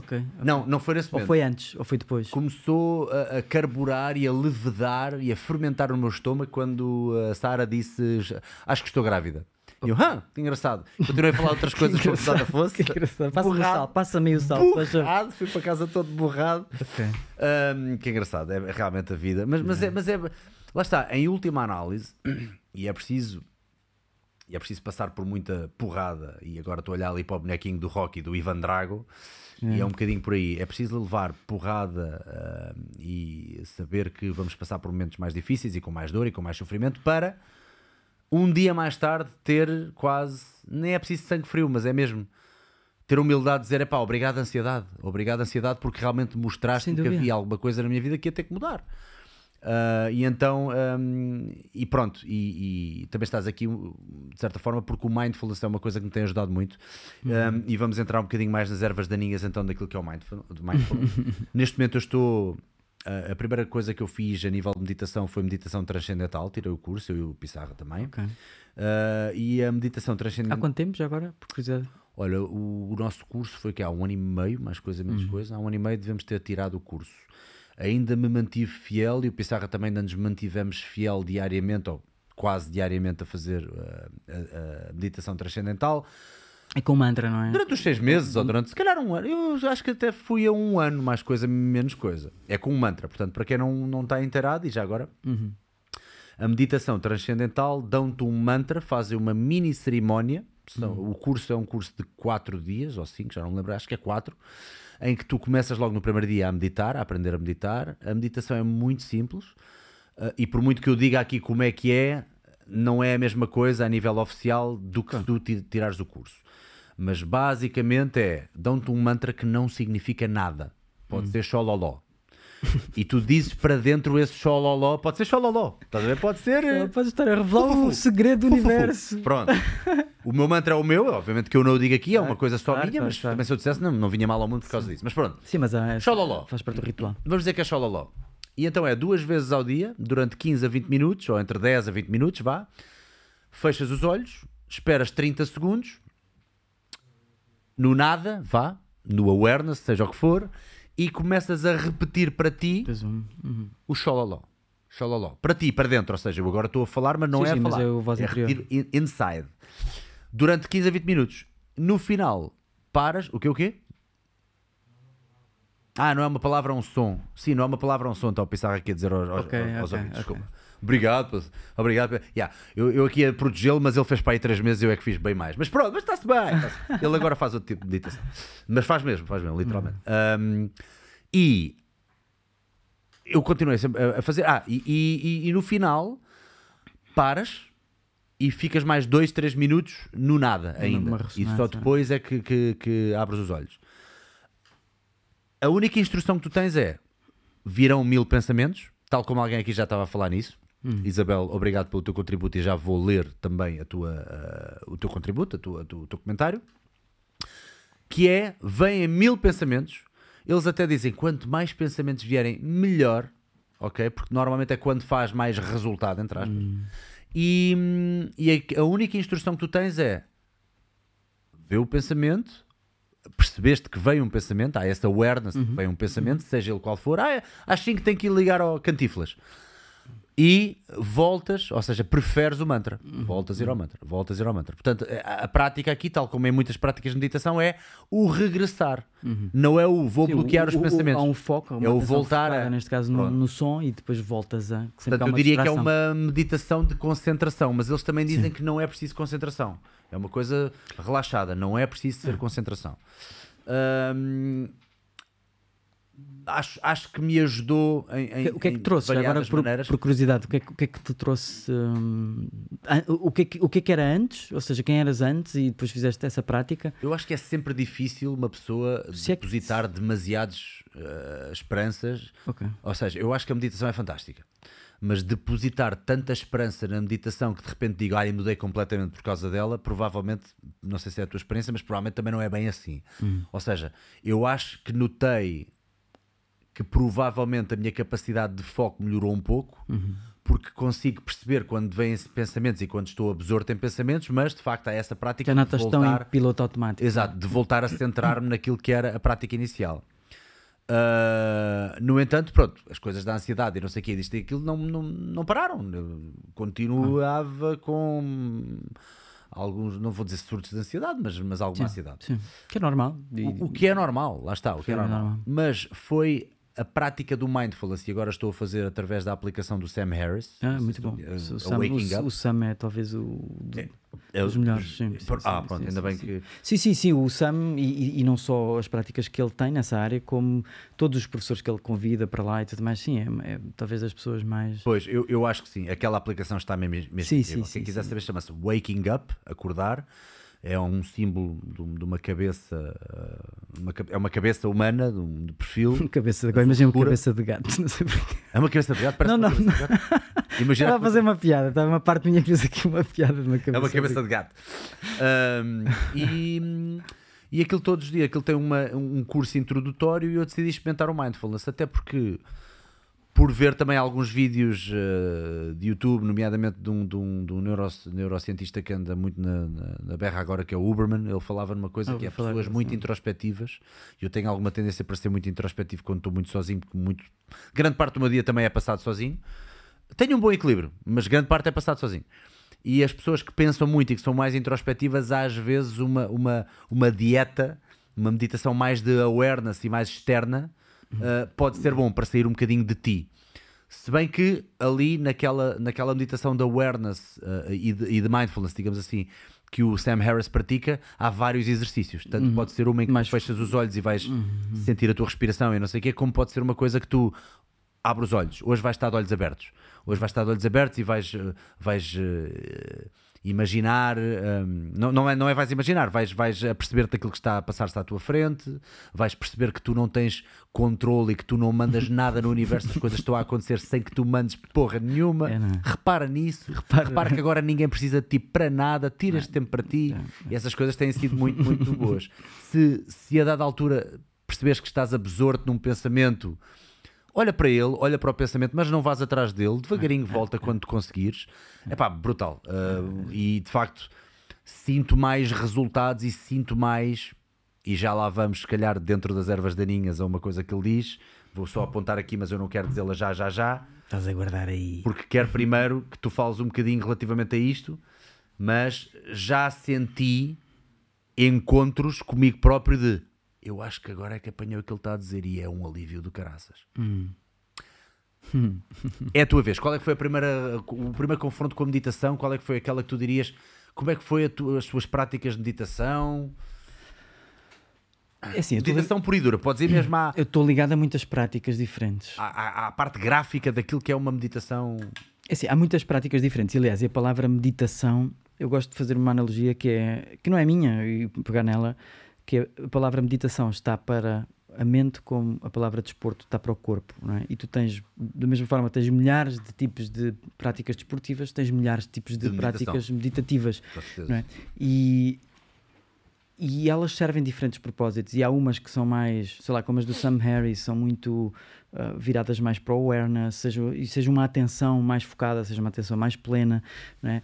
Tens coisas mais, ah, sei lá, focadas, por exemplo, como falaste num som, num mantra, no- algo do género, seja onde focas a atenção em algo e depois vais notando os processos naturais de pensamento, porque a mente pensa da mesma forma que o coração bate. Não é? As pessoas às vezes um dos principais mitos, agora já não tanto, mas, mas ainda tenho que muitas vezes falar sobre ele, que é uh, o mito, não sei quem é que o criou, que é que meditar é não pensar, não é? E as pessoas muitas vezes pensam: epá, eu não consigo meditar porque a minha cabeça não para. Isso não é para mim porque a minha cabeça não para. Epá, ainda bem que não para, não é? Porque a ideia não é parar. O papel da mente é pensar, da mesma forma que o coração é bater, da mesma forma que o estômago é digerir. A mente pensa, ok? Mas há algo mais profundo que a mente. Há algo para lá da mente. E mesmo se eu noto um pensamento, não é? Aparecer, não é? É a mesma forma que, que se eu noto esta mão, esta mão é o objeto, eu sou, e eu estou a notar este, este- esta mão. Então, então eu não sou a mão, eu sou quem está a notar a mão. Então, da mesma forma, se eu noto um pensamento, eu não sou aquele pensamento. Ele faz parte de mim, da mesma forma que a mão faz parte de mim, ok? Mas eu não sou o pensamento. E, e depois há outras práticas muito interessantes, como por exemplo as, de- as de, de IFS, que quer dizer IFS, quer dizer Internal Family Systems, ah, que é uma prática que eu também estou ligado, que é mais ligada à psicoterapia, que é, por exemplo, muitas das, das práticas daquelas que estavas a falar, o, o, o, o convite é nota o pensamento não é? e deixa-o ir, não é? Ou, tipo, e depois há metáforas tipo nota os pensamentos como se fossem nuvens a passar, Exato, ou ondas do ou mar. ondas do mar, ou, ou carruagens do comboio. No IFS há uma- um convite diferente que é nota o pensamento e fala com ele. E o interessante é que ele fala de volta. Porra, mas esse é aquele que me dá cabo do- do- do- da cabeça. Eu já fiz isso muitas vezes. Isso, isso faço eu bem. E depois, sim, mas isso muitas vezes é porque entras depois num loop Mas é suposto falar de partes. uma forma específica? O que é que lhe dizes? Dá-me um exemplo. Ou E- seja, e, é para ti a forma que, que- que se conjuga melhor contigo? Não, não, não, não. De todo, de todo. Ah, não? Não, não, não. E depois há outras práticas que, neste caso, mais. lá, Isto, isto é uma questão de achar o perfect fit para a pessoa? Eu acho que sim. Eu pessoalmente acredito que. Eu para já sou muito a favor da integração de práticas, ok? Onde tu possas fazer quase um. Qual é que é a prática que fala mais comigo? E há pessoas que precisam de uma p- Mas prática. tu requeres muito, alguma muito consistência para perceber se está a jogar Sim, bem contigo, não é? Sim, sem dúvida. Eu Pelo acho que é um mês, dois meses. Eu acho que é importante. E mesmo, sim, um mês, dois meses, três meses até aí, até há, há vários estudos a mostrar que ao fim de dois meses tu já começas a ter uh, oito semanas, mais ou menos, Alguns benefícios. benefícios e há mesmo partes do teu cérebro que começam estruturalmente já com mudanças visíveis que as pessoas que tu podes ver, mas há quem diga não, é preciso muito mais tempo. Mas eu diria que pelo menos e, e, epá, é como muitas vezes na área do desporto, né? tu para ver os resultados, epá, tens de praticar, não é? E nos primeiros dias sais lá todo partido, não é? E aquilo é difícil e depois até vem alguma satisfação. Então, há muitas, muitas práticas e eu acho que o ideal é a pessoa experimentar, é? ok, agora vou experimentar práticas de awareness, práticas, por exemplo, de mindfulness e dedicar dois, três meses. Epá, e depois no fim, se calhar, dizer, epá, isto não é para mim. Ok, já experimentei, isto não é para mim, não me, não, não me sinto melhor, continuo com os mesmos problemas, ah, enfim mas experimentar outras. Aquela que fala comigo, aquela que é a minha, onde está o meu coração, é a prática de Heartfulness. É uma prática de Raja Yoga. Ah, a palavra yoga, ah, muitas pessoas associam o yoga mais à, à questão física ou às respirações, mas a palavra yoga aponta para união, aponta para uma união de ti com algo maior do que tu, é? Esse- essa vida que está à tua volta, é? e a ligação à tua natureza essencial, ok? E é a natureza que te rodeia. Então, essa prática de, de Heartfulness que pratico desde o dia 3 de junho de 2009, como te disse, e pratico, pratico se, se eu, se eu não pratiquei, sei lá, 10 vezes ao longo destes 13 anos, ou lá, 14 Uau. anos, foi muito. É uma prática, e eu gosto da prática porquê? Porque é uma prática para preguiçosos? É uma prática, Ah, isso tens que nos ensinar, vais-nos ensinar. ok, é uma prática... Pá, o, o beabá, o, o básico. Não, é uma prática que, ou seja, lá está, enquanto há muitas práticas onde, onde é quase ir ao ginásio? Uhum. E, não- e nada de errado com isso, onde, onde tu muscu- musculas a tua Claro que não há atenção. nada de errado ir ao ginásio. Não, O não, que é que nada, não, não no sentido ginasiamente, no sentido de estares a treinar tua- a o teu foco, não é? E, por exemplo, práticas como atenção à respiração, tu notas a respiração, notas o pensamento distraído, voltas à respiração, não é? Ou um mantra, notas o mantra, notas o pensamento e voltas, enfim, por aí fora. Cultivam partes do nosso cérebro muito ligadas ao foco, à presença, tu notas o que é que está a passar e tudo mais. Tu ficas com mais awareness de um conjunto de coisas, do que é que se passa em ti, à tua volta, e é ótimo. E eu continuo a fazer esse tipo de práticas também. Mas aquelas que me permitem encontrar-me eh, quem eu sou e a minha essência estão mais ligadas ao Heartfulness. E no Heartfulness, eu lembro-me que eh, eh, a primeira vez que experimentei Heartfulness, a prim- lá está, di- dia 3 de junho de 2009, eu estava, na altura, estava estava naquela aquela fase da Foi quando procura. perdeste a virgindade. Exato. Estava na fase da procura da. Não, por acaso, nessa altura tinha já dormido com várias. no, sentido, no sentido de várias práticas. Mas nenhuma delas me tinha sentido aquele. ah, aquele chegar a casa, estás a ver? Aquela coisa. Aquela. aquela Ok, ok. Aquela coisa que eu andava à procura naqueles anos todos e que, que foi aberto com aquele livro de, de- de- em 1997 e depois voltou a ser descoberto com outro livro que foi o livro do Eckhart Tolle, que é o Novo Mundo, que me abriu outra vez aquela ânsia do Gosto pá, muito do Eckhart Tolle. Pá, eu adoro o Eckhart Tolle. Se bem que ele a falar às vezes é pá. Ativa-te em parte. Anxiety is. Ok. Por acaso vinha a ouvir uma coisa do Eckhart Tolle que vim para cá. Ah, Mas apareceu no, gosto muito dele, apareceu. gosto muito do que ele diz, mas tenho que vê-lo em tripla velocidade.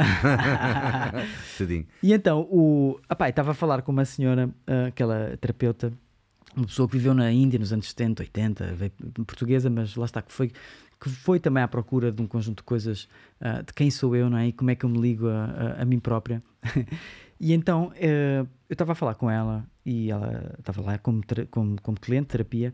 Ahm, e a certa altura falei do meu gosto pela, pela parte mais eh, do. Estava a ver aqui o Eckhart Tolle. Está a ver o Eckhart Tolle já. Não era só para a malta perceber. Ele tem cara de ET, não Não. tem? Ele não tem cara de ET. E, Tem, tem, né, tem. e, e as iniciais dele é ET, já reparaste? Eu cheiro que ele veio de, de, de, de, de lá de cima para. para Ele é uma personagem muito, muito Continua, forte. continua. É uma personagem, a parte eu gosto acima de tudo que o para- sentido do humor dele, o sentido do humor dele É. e aquele, aquele devaneio que ele tem. Às vezes esquece de rir-se assim. Exato, para rir-se com ele, mandar piada para, bem às canas. Yeah. Bom, e então eu estava a ter uma, uma sessão com essa senhora e falei-lhe do- do- da minha procura pela meditação, que era um tema que me atraía, que andava a ler coisas, andava a fazer cursos, já tinha feito várias coisas. E ela olha assim para mim, faz uma pausa e diz assim: O menino quer mesmo meditar. Depois está o Kikas Bar, admite. o menino quer mesmo meditar. quer- não, não foi com esse tom sedutor, foi mais um, um tom de tipo, pá, queres mesmo? Tu, tu estás, tipo, estás mesmo. a- Isso é mesmo a sério? Foi mais tipo, isso é mesmo a sério? Estás a ver? Foi mesmo tipo, tu estás mesmo sério naquilo que estás a, a- a querer encontrar. Pá, e alguém me disse, pá, sim, vou andar à procura disto, estás a ver? Há muito tempo. E ela, e, e ela diz-me, ok, nesta prática, na altura era conhecido como Sahaj Mark, Sahaj Mark é de caminho natural. Caminho natural porquê? Porque procura ligar à tua natureza e ligar à natureza maior e de uma forma que é natural. Uma forma que não é pá, rígida, que não é, não é com dogmas, não é com belief systems, não tens que, que estar ali a acreditar numa cena. É natural, como a sua sede, não é? Viessa? Uma coisa natural, não é? Como é que eu me. Que, que a forma de me reencontrar seja natural, percebes? E, então, e aquilo atraía-me de alguma forma. Então fui lá e, ela, e, e na altura aquilo era uma forma muito tradicional, não é? As, as linhagens mais orientais, eles têm uma forma muitas vezes à bruta de, de te introduzir às coisas, né? de borrada, e só te explicam depois. não é? Ah, sim, pois. E então ela ah, apenas me disse aqui: olha, nós aqui, eu disse isto, o processo é feito em três meditações, dias seguidos, ok? Ah, e nós meditamos, eu fui lá no primeiro dia, ela disse assim: nós meditamos na luz divina do coração. Por favor, está, começa a meditação. E eu pensei: foda-se, já me enganaram. Foi só a instrução que ela te deu? Ela só disse assim: nós. ela falou um bocadinho antes mais, não foi só. Não, não distribuiu LSD pela Eh, não. malta? ela só diz assim: Nós meditamos na fonte da luz divina do coração. Ok? Por favor, comece a meditação. E eu pensei: foda-se, já me enganaram outra vez.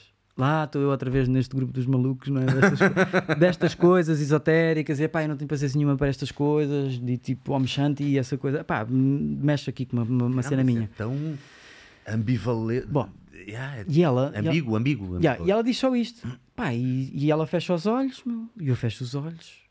E eu penso, ah, mas o que raio é que é para fazer, meu? O que é que é para fazer? Pá, luz divina, mas o que é que é isso da luz? Mas tenho que imaginar luz, tenho que repetir luz, luz, luz. Tenho, pá, e de repente, estava ali perdido, pá, completamente a ruminar nos pensamentos, e de repente ela diz: é tudo. E eu, fogo, então, mas isto na água começou, ela agora já está a dizer é tudo. O quanto tempo é que dirias que passou? Eu diria que tinha passado 5 minutos. Olhei para o relógio e tinham passado 45 minutos. Ah, não Ok, acredito. Ok. E aquilo, yeah, E tu não te tipo, apercebeste que passaram 45 minutos? Zero. E eu fiquei, fogo. Foste, foste claramente Que é que... drogado. Fui drogado, uma coisa assim. Tipo, fiquei curioso. Voltei lá no dia a seguir. Dia a seguir, a mesma coisa. Ela diz: por favor, começa a meditação. Eu fecho os olhos, ok? Fecho os olhos. Notei novamente a mente completamente all over the place, toda perdida, pá, pensamentos, tudo e mais alguma coisa, é? coisas do arco da velha que eu tipo, está, quem, quem fecha os olhos um bocadinho percebe a loucura que é dentro das nossas mentes. não é? Exato, exato, Pá, exato. percebemos que, que, pá, que isto é que são cavalos selvagens que andam aqui, partes ansiosas, partes preocupadas, partes, sei lá, Coisas boas, coisas más. coisas boas, coisas más, pá, tenho que comprar arroz, não posso esquecer o quê, tipo, "Ah, tenho que ir à casa de banho, enfim, estas partes todas estão cá dentro. Mas desta vez notei que havia quase uma. Consegui ter um discernimento, quase de uma atenção dupla, que era a mente estava muito tipo cavalo selvagem e o corpo estava muito estável. Pá, estava muito calmo, havia uma estabilidade no corpo. Estás a ver? Que não era a minha experiência noutras práticas, que é normalmente quando a mente estava agitada, o corpo estava também ansioso e tinha que mexer e tinha comichões e tinha, estás a ver? Epá, isto nunca mais acaba, essa coisa assim. Mas ali o corpo estava muito estável. E mais uma vez, ela diz: é tudo. E mais uma vez, eu olho para o relógio e 45 minutos tinham passado. E a minha percepção do tempo, desta vez, 5, 10 minutos, mas não mais do que isso. Certamente não 45 minutos, ok? Pá, aquilo fiquei mesmo tipo, pá, que, é que raio de bruxaria é que ela me está aqui a fazer, ok? Terceiro dia vou lá. Terceiro dia a mesma coisa. A instrução sempre igual. A instrução sempre igual. A instrução é sugerires que a tua atenção está a ser atraída por dentro É? No, no Hartwell chama-se luz divina do coração, mas isto é uma metáfora. Mas na altura ninguém me explicou que isto é uma metáfora. É sentires essa, essa presença já em ti, é? essa sanidade básica que a gente falava ao início, esse self, sentires que já existe em ti. Não tens que o cultivar, não tens que atingir nada, não tens que fabricar. Tens que reconhecer que isso já está cá. Já está cá. Então é sentir, é mais sentir isso, ok? E, e depois é catalisado por uma coisa chamada transmissão yógica, que já entra aí, essa sim entra numa coisa esotérica e não acreditem nada. De, quando ouvirem a, a frase transmissão yoga, sejam desconfiados e façam o teste e vejam, e depois vejam se funcionou para vocês ou não. Bom, mas depois podemos, posso falar disso de outra altura. Mas basicamente, na terceira meditação, a mesma coisa. Ela diz: por favor, comece a meditação. E neste dia, neste dia, eu em vez de estar ali a tentar imaginar luz ou ver luz ou tipo perdido, pá, eu sentei-me, pá, esperei. E quando. E quando eu faço o let go, quando eu deixo ir, quando eu faço uma quase uma rendição. Tipo, eu rendo nesta. Ah. Pá. O quê? O Nirvana. Não é o Nirvana, mas é o chegar a casa, é o tipo, ah, era esta merda que eu andava à procura. Estás a ver? Era mesmo isto que eu andava à procura. Alguém em mim andava à procura desta fechadura para esta chave, ok? E encontrei-a, ok? E foi, foi um chegar a casa, foi um ah, estás a ver aquela cena quando estás fora de casa há muito tempo e mas depois chegas não houve a casa. nada tirando tu estares 45 minutos à bulha contigo durante Houve ela, houve o trabalho que ela estava a fazer. O que é que ela estava a fazer? Ah, Isso, isso é o mistério da coisa. E é Ah, isso. tu não sabes, estavas já fechado. Agora sei, porque desde 2017 também sou, também sou facilitador de Heartfulness, ok? E há algo que é feito. E há algo que é Podes quase. dizer por alto o que é que está a fazer sem, sem dares, obviamente. Posso, não, não é segredo nenhum, ou seja, o que eu estou a dizer aqui não é segredo nenhum, é mais do domínio do. É da mesma forma que se eu te explicasse aqui há uns anos, sei lá, se, eu, se em 19- 1800 dissesse assim, Bruno, pá, olha, está aqui um telemóvel, ok? Vou falar com um gajo que está no Porto, estás a ver? E, e, e- e como é que explicavas isso, não é? Como é que há uma transmissão Exato, é? ok, de uma. ok, ok. não é? Por exemplo, no Zen, o conceito de transmissão, há várias linhagens do Zen, onde há uma transmissão do professor para o aluno daquilo que se chama o estado mental do, do, do professor. Ou seja, tu consegues ter um acesso àquilo que se chama um satori ou uma realização Satori, exatamente, ok? sim. através do, da presença daquele, daquela, daquela pessoa ok? Ah, e do estado em que aquela pessoa está. Porque nós somos seres sociais, nós estamos sempre em ressonância. ok? E então imagina o seguinte: que é, imagina que era possível alguém ligar-se a essa sanidade básica, esse self, e conseguir transmitir isso para ti, para catalisar o teu processo, ok? E, e tenho noção de eu estar a dizer isto, isto é tipo, uh, olha o gajo agora, estás a ver, isto é bem uh, uh. E é, É uma coisa ouvida- difícil de explicar, não é? Eu- por isso é que eu digo, não confiem em nada daquilo que eu estou a dizer, experimentem, façam Pois. a experiência, ponham à prova, vejam, pá, façam e, e, e, e não estejam à espera de ter uma experiência igual à que eu tive, ok? Então, E- o que a pessoa está a fazer, o facilitador, como tu lhe chamas, não é? Ou como é que chamas à, à pessoa? o, o- o- podemos chamar facilitador ou, ou trainer, o, termo, o termo antigo era preceptor. O preceptor. Mas- É- ela, ela estava é um- a fazer algum tipo de ritual? Não, ela está basicamente, ela está com, com a presença dela, é quase como se ela com a presença dela está está a levar para esse sítio mais, mais fundo com a intenção dela. Chega tá- só ao pé de ti? Não, não, não. Ela até pode estar, ela, ela pode, aliás, eu, eu muito do meu, do meu dia a dia hoje em dia é, é ser voluntário do Heartfulness e o Heartfulness é sempre oferecido como um presente, ou seja, ninguém te vai ah, cobrar dinheiro nenhum por, por-. O Heartfulness é um, é um presente para o mundo e qualquer pessoa pode fazê-lo e praticá-lo, ok? E, Pá, estou cheio de vontade de praticar. Pá. sim, quando quiseres, a gente faz isso quando Estás-te a quiseres. a toca de lobo, agora vou sim, querer. sim, sim, sim. Quando quiseres e podemos fazer uma sessão para toda a gente que queira estar presente. E, A sério? Sim, sim, quando vocês quiserem. Cuidado com o que dizes, que esta malta vai querer. Sim, sim, está tudo bem. Eu, é, é só marcarmos e, e fazemos os três sittings, fazemos aquilo que vocês quiserem. É pá, brutal, olha, olha. Ok. Vou, vou- tenho, tenho mente que isso vai acontecer, sim. E então, é, hoje em dia, antigamente era uma coisa mais à moda antiga, diria assim, tinha que ser frente a frente, presença, três dias seguidos, havia um bocado um quase um dogmatismo nesse sentido da forma de introdução da pessoa à prática. Hoje em dia não, eu, às vezes faço introduções onde está uma pessoa no Brasil, está uma pessoa nos Estados Unidos, está uma pessoa... né? E eu todos os dias dou sittings a pessoas, o dar sittings é basicamente estar com outra pessoa, e agora sou eu que digo, por favor, começa a meditação. Estás a ver?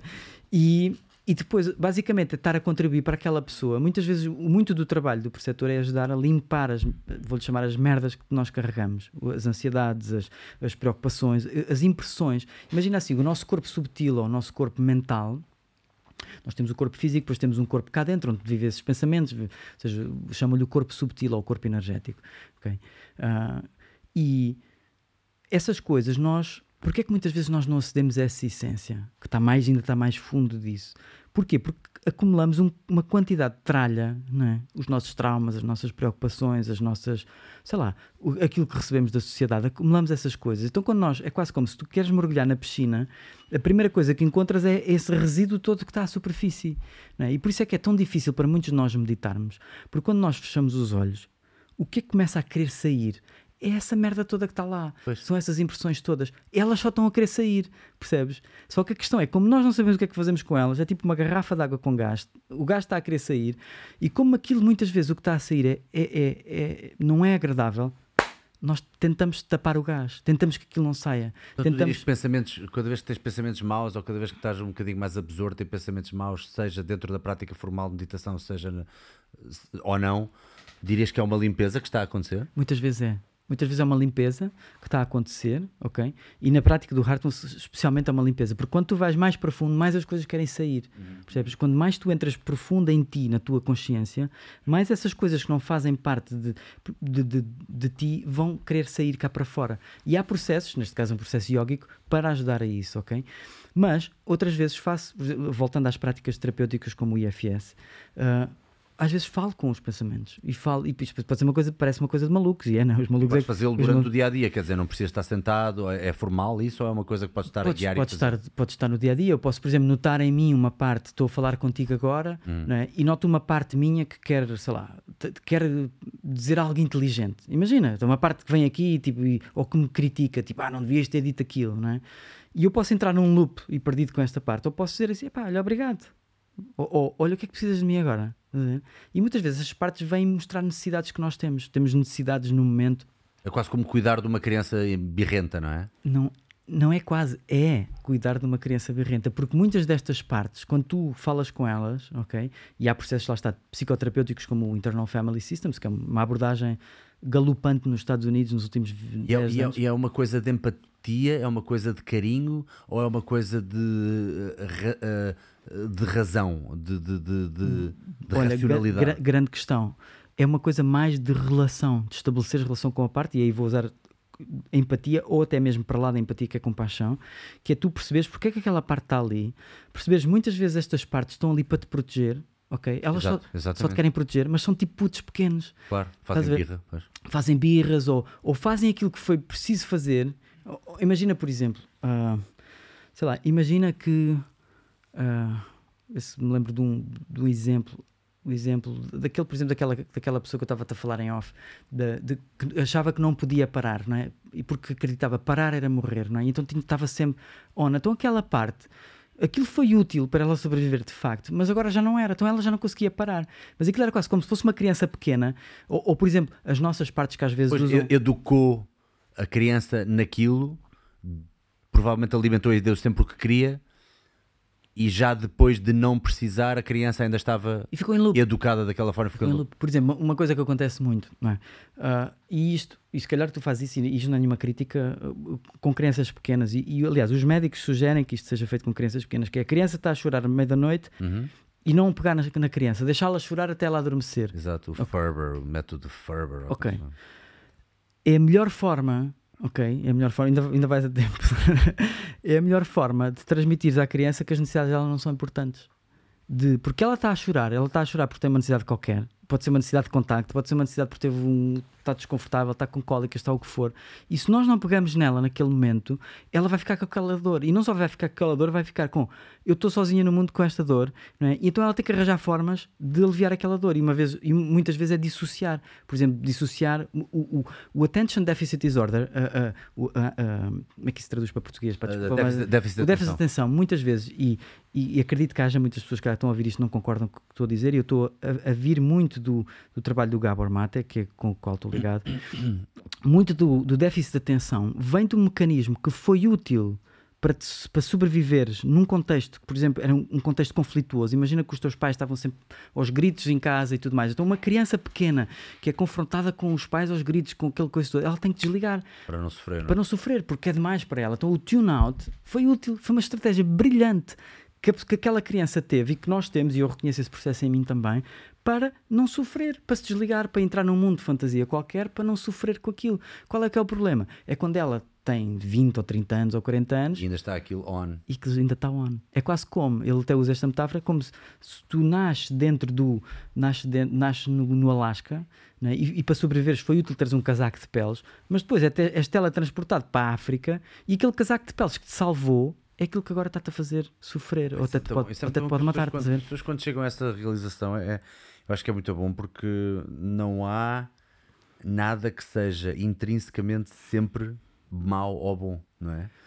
Há coisas que Yeah. sempre nos serviram um propósito e ganharmos raiva com coisas que já foram tão nossas amigas ah, no passado é, é mau, é, é, é, é- é a melhor forma de não conseguir purgar essas, essas, essas Sim, por- porque elas só, elas só estão a tentar ajudar, estás a ver? E a questão é: é quase como elas protegem uma dor e elas não querem que tu toques naquela dor.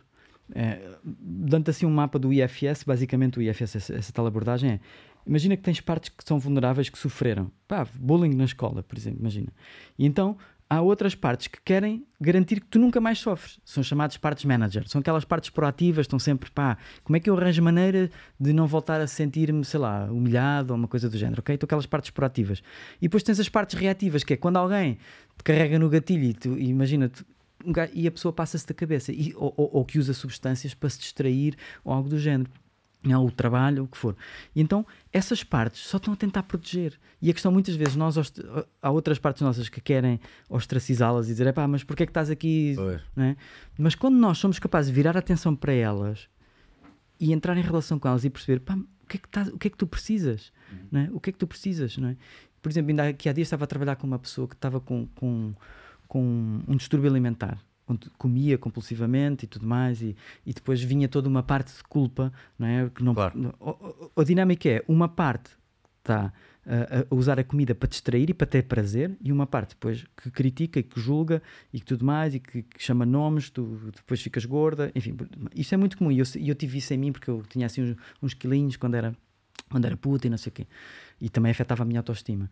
Só que a questão é que estas duas partes, a que distrai e a que critica, estão as duas a proteger uma parte mais vulnerável, não é? Que se sente se calhar com medo, ou se sente sozinha, ou que se sente triste, ou, enfim, estás a ver? Então quando aquela, esta, esta aqui, quando, quando eu estou triste, ou estou, sei lá, ou ou estou com uma crença qualquer, não sou bom o suficiente, o que for, todos nós temos esses pensamentos, como é que eu me vou distrair? Agarro no telemóvel, ou vou comer, ou vou, estás a ver? Usa comida para me distrair. Mas depois, como distrai, vem a outra, né? e tipo, ah, não devias ter comido três bolos e não sei o quê, e és isto, e és a merda, e estás a ver aquela voz crítica, muitas Ah, vezes até herdámos de um dos nossos pais ou da sociedade, né? e que foi útil também, porque era aquela voz que me permitia criticar-me primeiro a mim, para garantir que os outros não me criticam. Ah, pois, pois. Estás a ver? pois é. Então essa parte também está a fazer, estás a ver, está a tentar ajudar, tipo, peraí, eu, antes que os outros te batam, vou-te já bater a ti, estás a ver?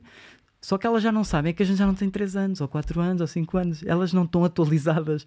Então é como tu disseste, é como, é como putos birrentos, mas, só- mas estão a tentar ajudar, da forma que sabem. Mas eles não sabem é que existe um adulto regulado com, com essa tal sanidade básica, esse tal self, que está cá. E quando nós podemos entrar em relação com essas partes a partir desse self, essa é que é a diferença. Não é só falar com as partes, porque senão podemos estar a partes com partes e depois aquilo é uma grande confusão e andamos em um loop. Nós primeiro temos que ligar essa sanidade básica, esse self, que tem natural compaixão, natural eh, capacidade de ligar ao outro, e a partir desse sítio há quase uma. Essa sanidade básica tem uma capacidade, uma inteligência própria de saber como fazer, como sarar essas feridas. É um bocadinho como se tu tens uma ferida no corpo, o corpo tem uma inteligência própria de como sarar. Então a nossa mente também tem essa inteligência própria de como sarar essas feridas Tu emocionais. ganhas uma convicção interior de género, vai estar tudo bem. Nem é tanto uma convicção, é, é um. É primeiro tu ligas-te a essa. Nem é tanto convicção, tu sentes isso. Nem, tens, nem, nem, nem há convicção. Há um- É mais tangível do que, do que, do que o que É. a malta pensa. é pensa, por exemplo, tu, tu- por exemplo o, teu, o, o- teu filho, quando ele está tá com uma cólica, está a chorar e tudo mais, tu podes sentir na mesma a dor dele, mas tu em ti sabes, pá, está tudo bem, calma, calma, Exato. pequenito, calma, pequenito, isso já, já passa. E tu sabes que vai passar. e Há, há- um, há- Estás a ver? ok, há um colinho interno. há um colinho interno. Mas depois é preciso também fazer, o, fazer esse healing, fazer essa, esse, esse, esse sarar dessas, dessas partes que estão feridas em nós e que todos nós carregamos, partes que, que sofreram e que passaram por situações. E mais uma vez, como falámos há pouco, não tem que ser uma coisa altamente traumática. Pode ter sido, sem dúvida, não é? Ah, mas às vezes, se eu tive uma situação traumática, mas tive possibilidade de a integrar com alguém, de falar dela, de a integrar, ela deixa de ser traumática, porque não é o evento que é traumático, é o que acontece dentro de mim que é traumático. E se o que acontece dentro de mim não é possível de, de, de eu integrar, fica tipo uma ferida aberta, ok? Ou uma cicatriz. E a cicatriz o que é que faz? Deixa-te insensível, ou se for uma fi- ferida aberta, ficas altamente ou extra sensível, ok? E então, através de algumas práticas como o Compassionate Inquiry, o tal do Gabor ou o IFS, e entre outras, estas são apenas algumas possibilidades, é possível ir a essas partes que estão a carregar as nossas vulnerabilidades, e mais uma vez, todos nós temos, e eu, tu há pouco falaste das, das tuas três partes, e eu digo, eu, por exemplo, nos últimos anos tenho descoberto dezenas delas, são tantas, Não, não, é claro que eu tenho muito mais do que três. temos tanta coisa cá dentro, estás a ver? Então, hum, e mesmo eh, nas disciplinas do mindfulness, e estou aqui a presumir que também o heartfulness é uma, não vou dizer uma subsecção, mas é uma forma de mindfulness, talvez, não? São coisas diferentes. Ah, São coisas diferentes, é quase, não é melhor nem pior, e mais uma vez, são... não sei porque eu fiquei com a ideia que heartfulness poderia ser uma disciplina dentro do Não, mindfulness. não. ou- Portanto, posso dizer o, o- o seguinte, por exemplo, ahm, o, o, o- o mindfulness, até de várias formas, o mindfulness vem de uma, do- vem- tem as raízes mais no, no budismo e apesar de praticamente todas as tradições têm práticas de, de atenção plena e mindfulness, mas, mas eh, ela, ela cresce e é bastante cultivada ou está muito ligada, principalmente o mindfulness secular, quando eu falo de mindfulness, o mindfulness mais secular, que é aplicado, lá está, do Sam Harris e tudo não mais. Pronto, não, sem ligação religiosa, sem uma ligação dogmática a, a alguma linha de pensamento. Ah, tudo bem que há sempre uma linha de pensamento por trás, nem que seja a ciência ela própria também tem uma linha de pensamento, enfim, mas não vamos entrar por aí. Mas o, o, o mindfulness tem muito, tem muito a ver com awareness, ok? Vou muito aqui, awareness. Por exemplo, outras práticas, tipo as, as práticas daoístas, têm muito a ver com, com, com, com o Tao, com o Dao, é? e as práticas mais ligadas à energia da Terra e coisas como o Tai Chi, o Qigong, tudo mais, essa energia mais vital da Terra. O Heartfulness, por outro lado, vem, tem uma linhagem mais no yoga, não é? O yoga, e também tem ali uma linhagem sufi, ah, É mais de dentro para fora, talvez. tem mais a ver com o coração, tem mais a ver com a energia do coração, com essa que era aquilo que eu acho, e aqui estou a fazer um achismo, e eu sou especialista em achismo, Ok. que era aquilo que eu acho que, que o cristianismo místico tinha também, essa ligação ao. Pá, vou usar a palavra, uma palavra foleira em português, a palavra amor, não é? Porque a gente associa muito o amor a uma coisa mais romântica. Uhum, uhum, uhum. Pá, mas aquele amor, tu, por exemplo, imagino que sentes para o teu filho, não é? aquele amor de, de, de querer cuidar, aquele amor de respeito, aquele amor de admiração, não é? esse amor, não é? e imagina que esse amor é possível ser transmitido, estás a ver? Então a essência do heartfulness e de outras partes, por exemplo, algumas linhas sufis, ah, por exemplo, os silent sufis vão muito por aí, também há sufis também coisas assim muito fora, mas, ah, mas muitos do- do- desses místicos v- estão muito ligados a essa, a essa, essa questão mais do coração. E o coração aqui, mais uma vez, não o órgão físico, mas a, a essência, a nossa essência, quem é que nós somos, não é? Quem é, quem é que tu és, não é?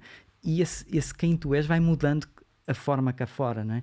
Mas, mas a essência, a nossa essência, ela ela é uma e ela pode expandir, não é? Então como é que eu expando a minha consciência? Como é que eu expando o meu também o awareness? Pois aí vamos tocar outra vez Isso no é awareness. fantástico, isso é fantástico porque no fundo, se uma pessoa quiser ir um bocadinho mais longe, no fundo elas vá, são várias maneiras de explorar um gato, não é? Já que tu falaste tanto em gatos hoje, Ahm, e obviamente que esta expressão soa melhor em inglês, mas ahm, há várias maneiras de chegar um bocadinho à mesma coisa, que é abdicares um bocado do teu controle, tu não, não controlas eh, nada, não é? Controlas muito pouca coisa neste universo, ah, consegues se calhar inclusive a começar a perspectivar de outra forma os teus problemas, o que é que são no fundo problemas, não é?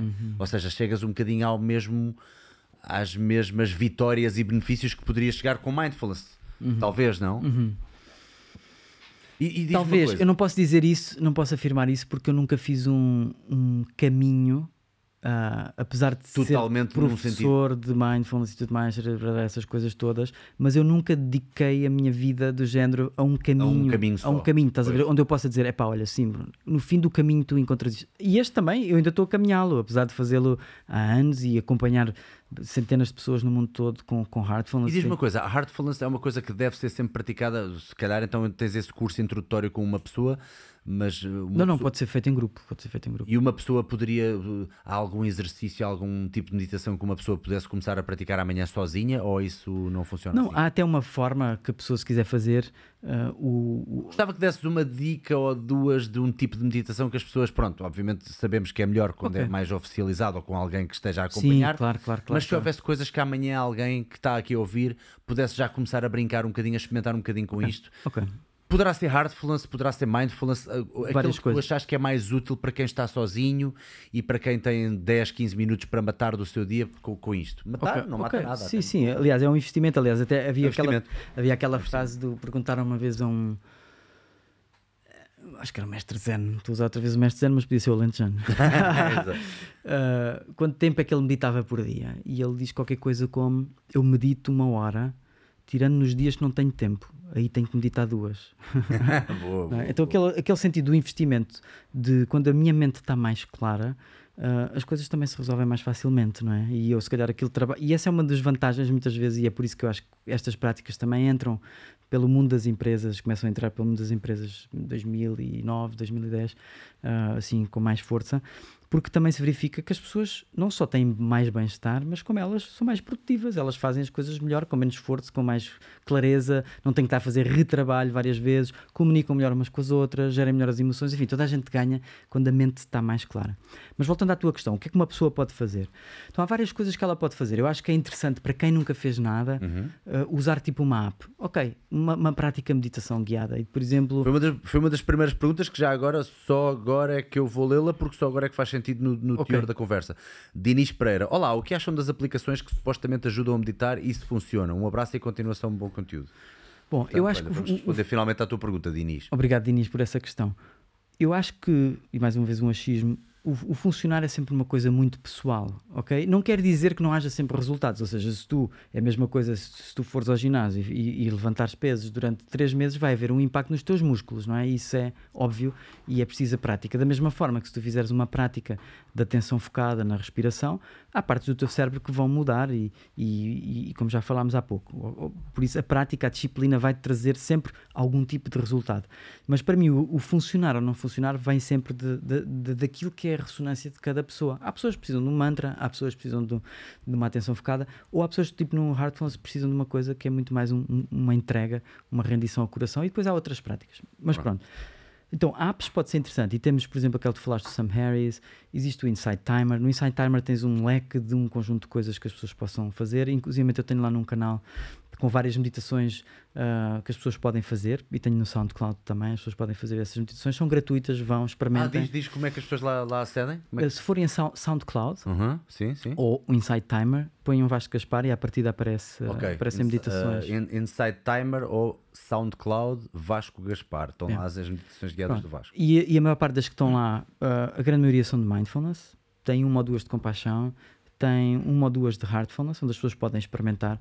ah, mais curtas, tudo coisas curtas, entre 5 no máximo até 20 minutos, ou seja, não há mais do, do que isso. E 20 minutos já se calhar é demais para uma pessoa que vai, vai começar Claro, claro, claro. pode claro. ser uma coisa, eh, não faz muito sentido.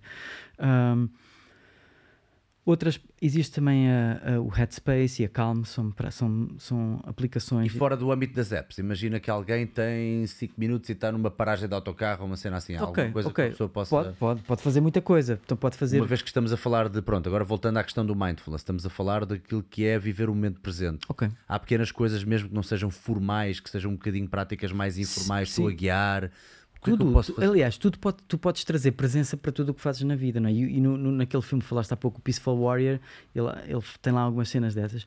Tu- E tu afunilas a presença, ou seja, tu focas-te mais num dos aspectos da presença ou tentas assambarcar o máximo de aspectos? Ou seja, vais a tudo o que ouves, tudo o que vês e tudo o que sentes e tudo o que. e respiração ao mesmo tempo? Ou, ou começas a afunilar e tentas ir o mais Hum. segmentadamente a cada uma destas eh, áreas?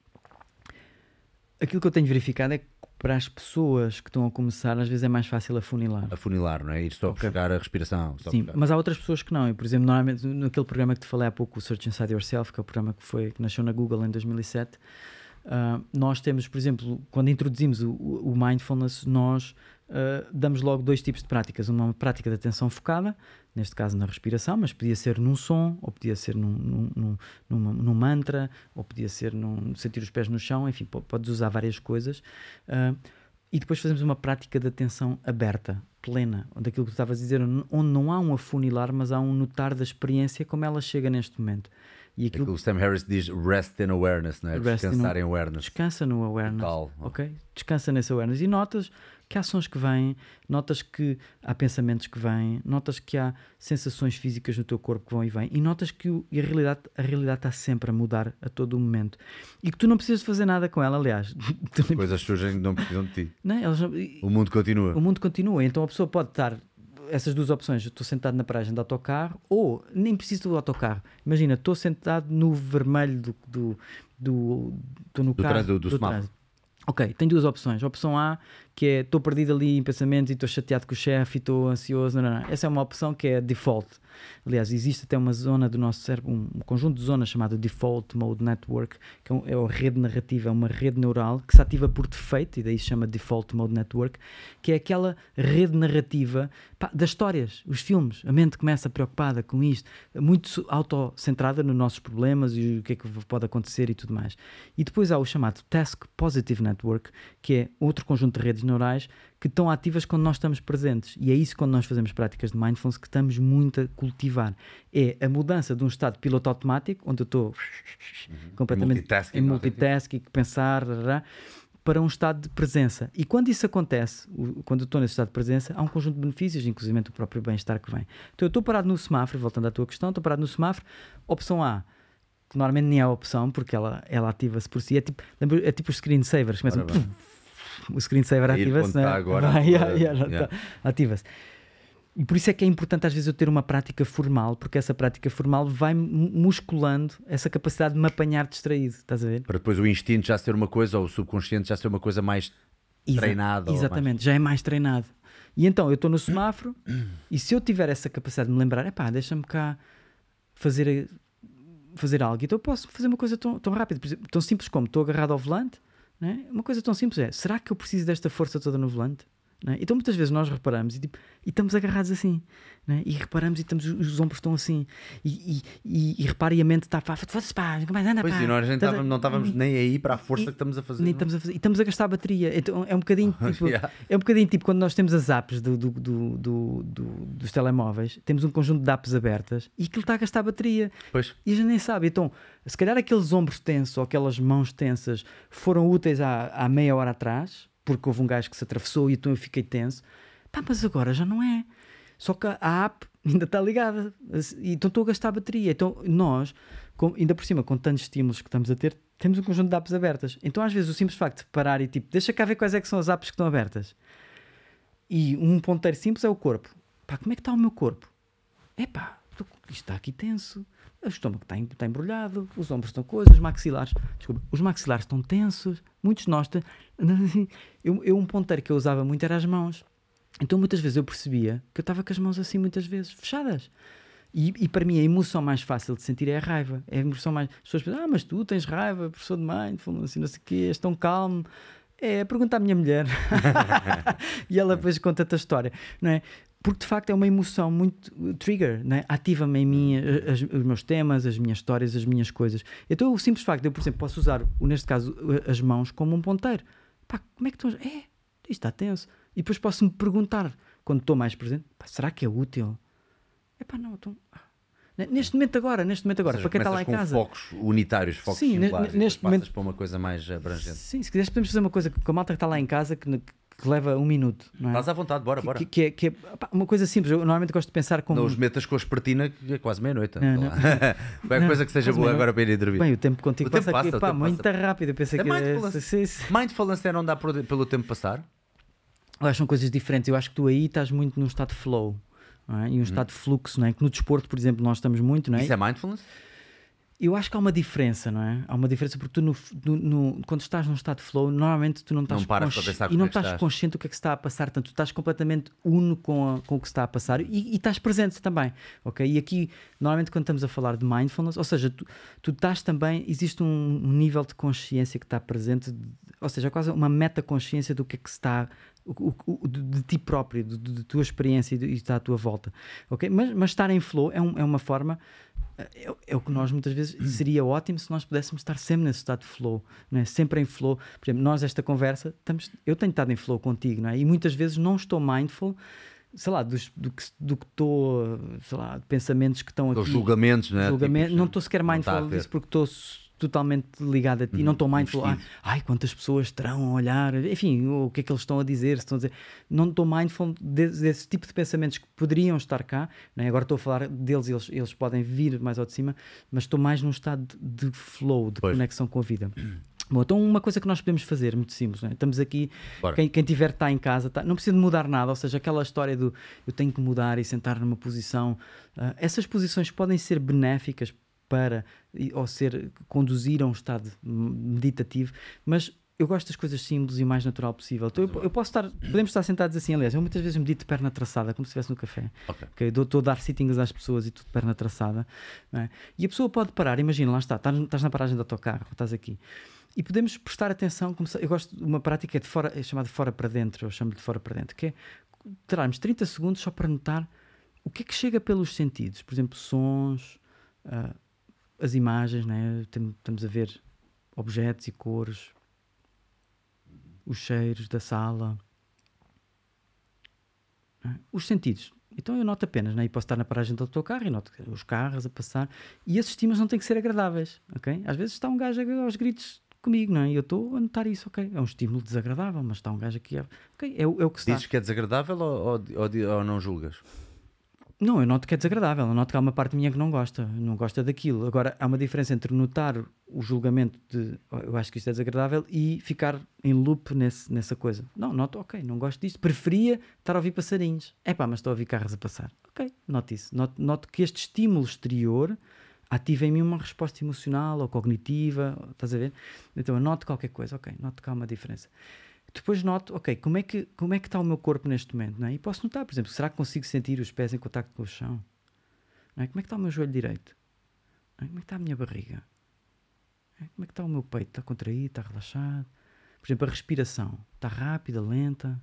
Está mais no peito? Está mais na barriga? É só notar, notar. O que é que está? E notar com curiosidade e sem julgamento, do género, ah, não se fazer isto. Não, notar, ok, epá, noto que está aqui uma dor. Eu preferia que a dor não estivesse cá. Epá, mas está cá, ok.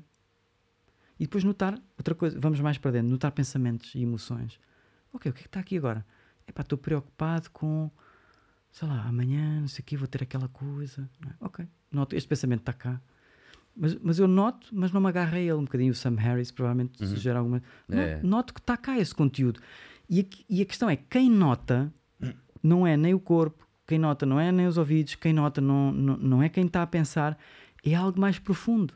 E depois eu posso ir mais para dentro, tipo, ok, onde é que eu sinto essa, esse algo mais profundo? É no coração, é no- há pessoas que é na, na- na coluna vertebral, há pessoas que é no chamado Dantian, que é aqui abaixo do, nas artes marciais, ah, pelo menos pelo que sei, em algumas artes, trazem muito aqui para baixo do, do, do umbigo como centro da gravidade e tudo mais. Ok, ligar-me um bocadinho a esta sanidade profunda e depois fazer uma pergunta a mim próprio, que é, o que é que é importante agora? E ver se vem assim alguma intuição. O que é que é realmente importante agora? E às vezes, pá, vem-te um... Às vezes não vem nada. Olha, não vem nada. Ok. E depois continuas a fazer o que estás a fazer. Ou seja, isto leva um minuto. É tipo, é quase um check-in. O que é que está vivo agora? O que é, que- o- é quase como um gajo anda debaixo d'água em piloto automático e de repente levantas a cabeça, tipo, onde é que eu estou agora? O que é que eu estou a sentir? O que é que eu estou a pensar? O que é que está vivo agora? E o que é que é realmente importante? E depois mergulhas outra vez, ok? E vais outra vez à vida, não é? E isto leva um minuto. E, e a questão é, quando eu te, por exemplo, convido a focar, pá, como é que está o teu joelho direito agora? Tu tens que trazer a tua atenção para o joelho, tens que sentir o joelho. E quando tu fazes isso, aquela rede narrativa que, de, por defeito, aquele default mode network, desliga-se, nem que seja por um segundo, e ativa-se a rede positiva de focar na atenção, ok? E essa rede normalmente quando estamos ligados a ela, há um natural sensação de bem-estar e de relaxamento e de conexão, ok? Mas depois a gente perde-se outra vez. Então, quando nós fazemos aquela prática, tipo uma prática de atenção focada, né, ou mesmo plena, é muito isso que estás a, a cultivar. E há, há até um, há um TED Talk muito interessante do, acho que ele chama Mark Killingsworth, não sei, não me peças para soltar, hum. onde ele fez um estudo muito interessante. Ele tinha uma app e pedia às pessoas que aquilo era uma app que vibrava aleatoriamente e fazia três perguntas. A, a primeira pergunta era qual é, qual é o teu nível de bem-estar neste momento, 0 a 10, ok? Depois era uh, o que é que estavas a fazer agora? E pedias, olha, estou a trabalhar, ou estou. E, tinha várias opções, desde estar no banho, estava a fazer amor com a minha mulher, enfim, imagina a malta, é pá, espera lá que eu estou aqui no estudo de Harvard, tenho que parar aqui, estou a fazer. Enfim, não, provavelmente a malta não parava. e, e a outra pergunta é: quão presente estavas tu naquilo que estavas a fazer? Ok? Estavas mais ou menos presente. E, e aquilo que era interessante era as pessoas que normalmente estavam mais em, com níveis de bem-estar mais baixos quando estavam em piloto automático, perdidas em pensamentos, mesmo quando era a pensar em coisas boas. Ah, estava a pensar nas férias, que estava-me a lembrar de umas férias ou algo do género. E quando as pessoas estavam presentes, mesmo quando estavam a fazer coisas desagradáveis, tipo, estou a lavar a louça, não apetecia, mas estavam 100% presentes a lavar a louça, os níveis de bem-estar subjetivo eram maiores. E o interessante é que ele fez isto pá, com não sei quantos milhares, ou dezenas, ou centenas de milhares de pessoas, porque é essa facilidade também que hoje em dia as, as redes sociais e, as e, a net e as apps permitem, foi que ele fez isto com pá, muitos milhares, uma amostra de milhares e milhares de pessoas. Então ele até... conseguiu uma amostra yeah. potente. Então ele até escreveu o título do, do, do, paper dele, acho que era da tese de doutoramento do gajo, que era Uma mente, a wandering mind is an... It's an unhappy mind. Ah, eu vi isso, eu yeah, vi isso. Yeah. Então é isso, é uma mente que divaga, é uma mente infeliz. Porquê? Porque nós divagamos, lá está, somos descendentes dos macacos nervosos. Então é, foi útil pensar no que é que pode correr mal. E é útil a mesma. Mas também é útil perceber, epá, é útil eu estar aqui preocupado com isto que eu não posso controlar porque está a passar lá na Conchichina. Até pessoas muito conscientes que estão sempre a tentar perceber como é que estão, yeah. talvez que sofram de ansiedade e que estão sempre com um excesso de consciência a tentar, tipo, será que eu estou bem? Será que eu não estou bem? Mas será isso é que é o mindfulness para essas pessoas pode ser um bocadinho. Sim. Sim. O mindfulness para já não é nenhuma bala de prata, ok? E não resolve os problemas de todos da humanidade. Claro, claro, okay? claro, claro, claro. E pode, pode ser até ou desadequado. alguma estratégia dentro do mindfulness ou dentro de alguma desta, da meditação que possa ajudar essas pessoas a terem mais harmonia e mais convicção interior que vai correr tudo yeah. bem, que não há problema, que eu acho que depende de quem está a fazer o mindfulness. Se o mindfulness ou outra prática de meditação tiver a vir de uma parte, e voltamos àquela história entre diferentes subpersonalidades ou partes e o nosso self, se ela tiver a vir de uma parte que quer estar autoconsciente e a controlar tudo, ok? Uh, provavelmente a pessoa vai ter uns momentos difíceis e está até detached, quase uh, desligada da realidade. E isso tu vês isso às vezes em algumas pessoas que têm muita prática de meditação, especialmente prática de awareness, parece que elas não estão lá, estão tipo meio desligadas. É, tipo, o corpo, o corpo está lá e, e, elas estão tipo um centímetro atrás. Sabes como é que eu Estás noto? a ver? Não estão 100%, não estão ali, estás a ver? Eu às vezes noto uma coisa que é, lá está, é, a tentativa de controlar seja o que for, não é? E acaba, eu acabo por ser um control freak, como muitos de nós. Sim, eu tenho uma parte controladora é também, quase, claro um desafio encontrar alguém que não seja eh, viciado em controle, não é? Das Somente num mundo tão caótico, não é? Tu pois, queres... e quando és miúdo ainda vais na onda, mas quando és mais velho ou quando já criaste uma vida, já foste self-made man, já foste empreendedor, já trabalhaste para este e para aquilo e para aquilo outro, principalmente as pessoas que são freelancers ou que fazem tudo muito ao seu jeito, não yeah, é? Yeah. Eu é que mando quando é que trabalho, o que é que eu faço e não sei o quê. Pronto, essas pessoas parece que ficam um bocadinho viciadas no seu controle. E uma coisa que acontece, imagina, o Sam Harris diz assim na aplicação, agora sem alterares nada, presta atenção à tua respiração. Qual é que é a primeira coisa que as pessoas fazem? Fazem, abrilhantam a respiração. De repente eu presto atenção à respiração, mas eu não vou respirar nada como eu respirar, como eu estava a respirar. Não vou, vou abrilhantá-la. Vou, sim, vais de controlar, vou, né? a parte dos nossos. com o diafragma, não sei o que, faço sim. a respiração abdominal, todo Parece que já nem sabes respirar. E depois ele diz, ai não, eu estou. E ele diz mesmo, não, não a forces, sim, apenas repara como ela ah, é acontece é naturalmente. É Mesmo difícil, que para é ti é Mesmo que para ti seja uma coisa que tu sabes que a nível de saúde respiras mal. É. Imagina, estás a respirar pela boca, estás a ir muito aqui É, em é. cima, repara só. Sim. E depois ele até diz: será que é curta? Será que é prolongada? Será que é profunda? Será que respiras mais com, pelo nariz ou pela boca? Será que sobes os ombros e respiras mais como uma pessoa ansiosa ou como uma pessoa menos ansiosa? Não sei o quê. Repara como é que tu fazes, não a brilhantes. Yeah, E claro que eu Sim, começo sim. logo a brilhantar e Todos tipo, nós. lá claro, estou eu a claro, controlar. Claro, claro. Que engraçado. Sim, porque temos partes que gostam de controlar e tu Por fala- isso eu diria que se calhar, pronto, ok. Se calhar o mindfulness ajuda a pessoa a ser mais consciente do quão control freak é. E, e pronto, é um exercício para E teres mais de facto, escolha. deixar esse, esse excesso de consciência a tentar abrilhantar aquilo que está, que está a E passar. teres consciência e, e- e teres flexibilidade de, de Porque no fundo é seres verdadeiro contigo próprio, não é? Isto vai dar a seres verdadeiro contigo próprio. Sim, sim, sim.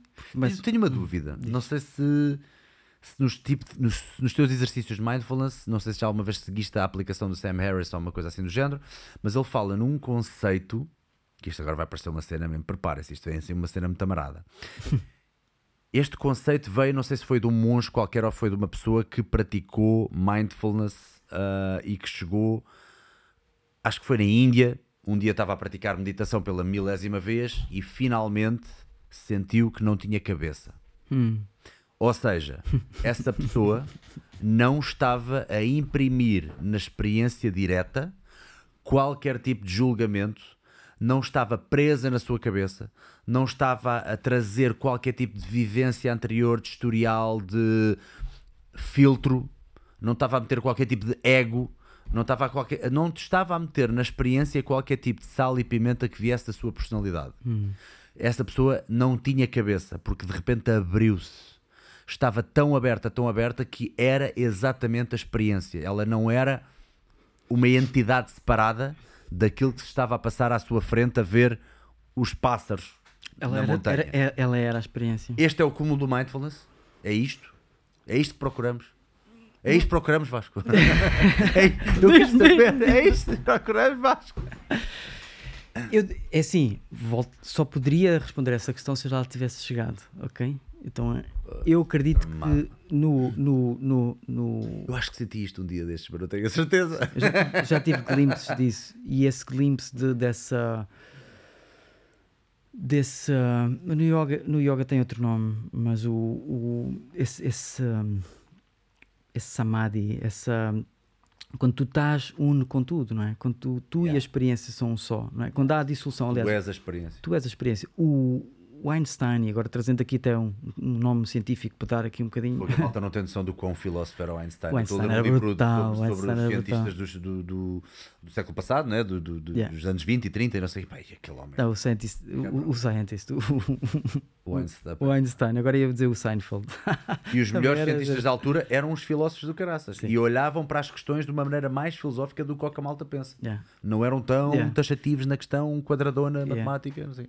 Ele escreveu uma vez uma carta para a filha e, e, e vou tentar re- reproduzi-la, mas ele dizia qualquer coisa como que o ser humano é uma parte do todo chamada por nós universo. ok? É uma Exato. parte desse todo e experiencia-se a si próprio, o seu corpo, a sua mente, como separado do resto. Uma espécie de ilusão ótica da consciência. A ilusão do ser, do eu, não é? Yeah.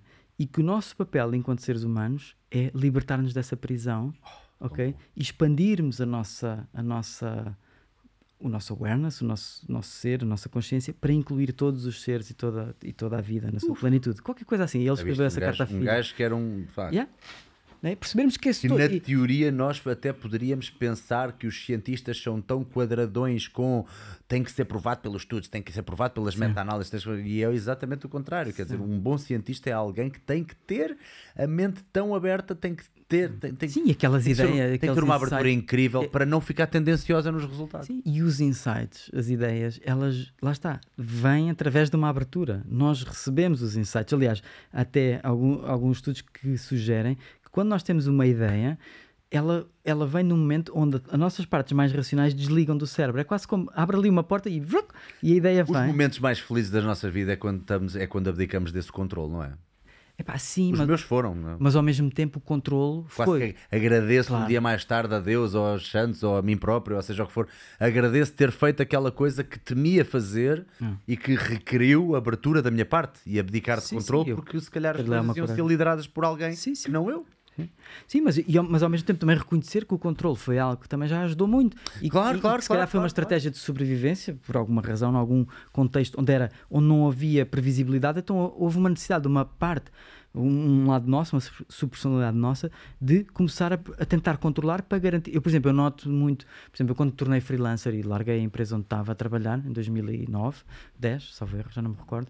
Um, aliás, foi do final de 2009, nesse ano, comecei a meditar e depois a minha vida de facto deu assim uma grande volta. E, e uma das coisas que eu notei foi que entrou em, em ação em mim um lado também muito controlador e muito de achiever, de, de atingir resultados. Porquê? Porque de repente aquilo que era a segurança, que eram as coisas todas, já não estava lá. Então, aquele lado de eu tenho que garantir que sou, sei lá, que tenho, tenho recursos, que tenho, não é? Que, e então, essa parte não me deixava sequer descansar, estava sempre on, on. Não conseguia, por exemplo, estar de férias sem estar a, a trabalhar, a pensar, a escrever, a fazer artigos, a fazer cenas online. Na altura estava muito online, tinha uma- estava sempre a fazer coisas no online e eu não conseguia parar, porque estava sempre a tentar chegar a algum lado, ok? Ah, mas por um lado foi bom, essa parte controladora, tentava controlar, fazer, também me permitiu depois criar um conjunto de coisas, né? E, e depois, lá está, fiz um conjunto de trabalho também para, quando é útil ter esse controle, chamá-lo, é quase como um maestro. Imagina o, o self, é tipo um maestro. O, o- o maestro não faz sons, quem faz é- é- são os músicos. E então às vezes é possível, ok, agora preciso da parte, sei lá, controladora para, para resolver aqui um problema, tenho, tenho que estruturar isto, tenho que controlar. Epá, mas agora estou de férias num sítio qualquer com a minha família, se calhar não preciso desta parte controladora para nada, eu quero aproveitar, ou que eu quero aproveitar este filme, estou a ver este filme, porque é que eu estou a tentar controlar o que é que vai acontecer no filme, não é? Não é? Epá, relaxa lá, aproveita lá o filme, come as pipocas. é? E então, como é que eu ligo mais, e, através destas práticas, seja o mindful, seja o heart, seja o que for, é esse sítio do maestro. O maestro que tem essas, estas potencialidades todas e convida os músicos consoante é preciso. Pá, agora se é sempre o gajo do trombone a tocar, é pá, estamos tramados, não é? Tipo, não, é pá, trombone. isto- Tudo são ferramentas, não é? tudo são ferramentas, Tudo são é? ferramentas. E a questão é como é que eu posso Não há que ganhar rancor a nenhuma delas, não é? Porque lá está, acho que isso e, é, e- esse- e da conhecê-las, porque é que elas estão e lá? Por- não é? E ter essa Que é o que o mindfulness nos dá no fundo, não é? Dá é, muito, sim, dá muito essa, auto, essa autoconsciência. é impossível uma pessoa experimentar e fazer, seja guiado ou não, mas à partida será guiado através de uma aplicação ou presencialmente ou em grupo.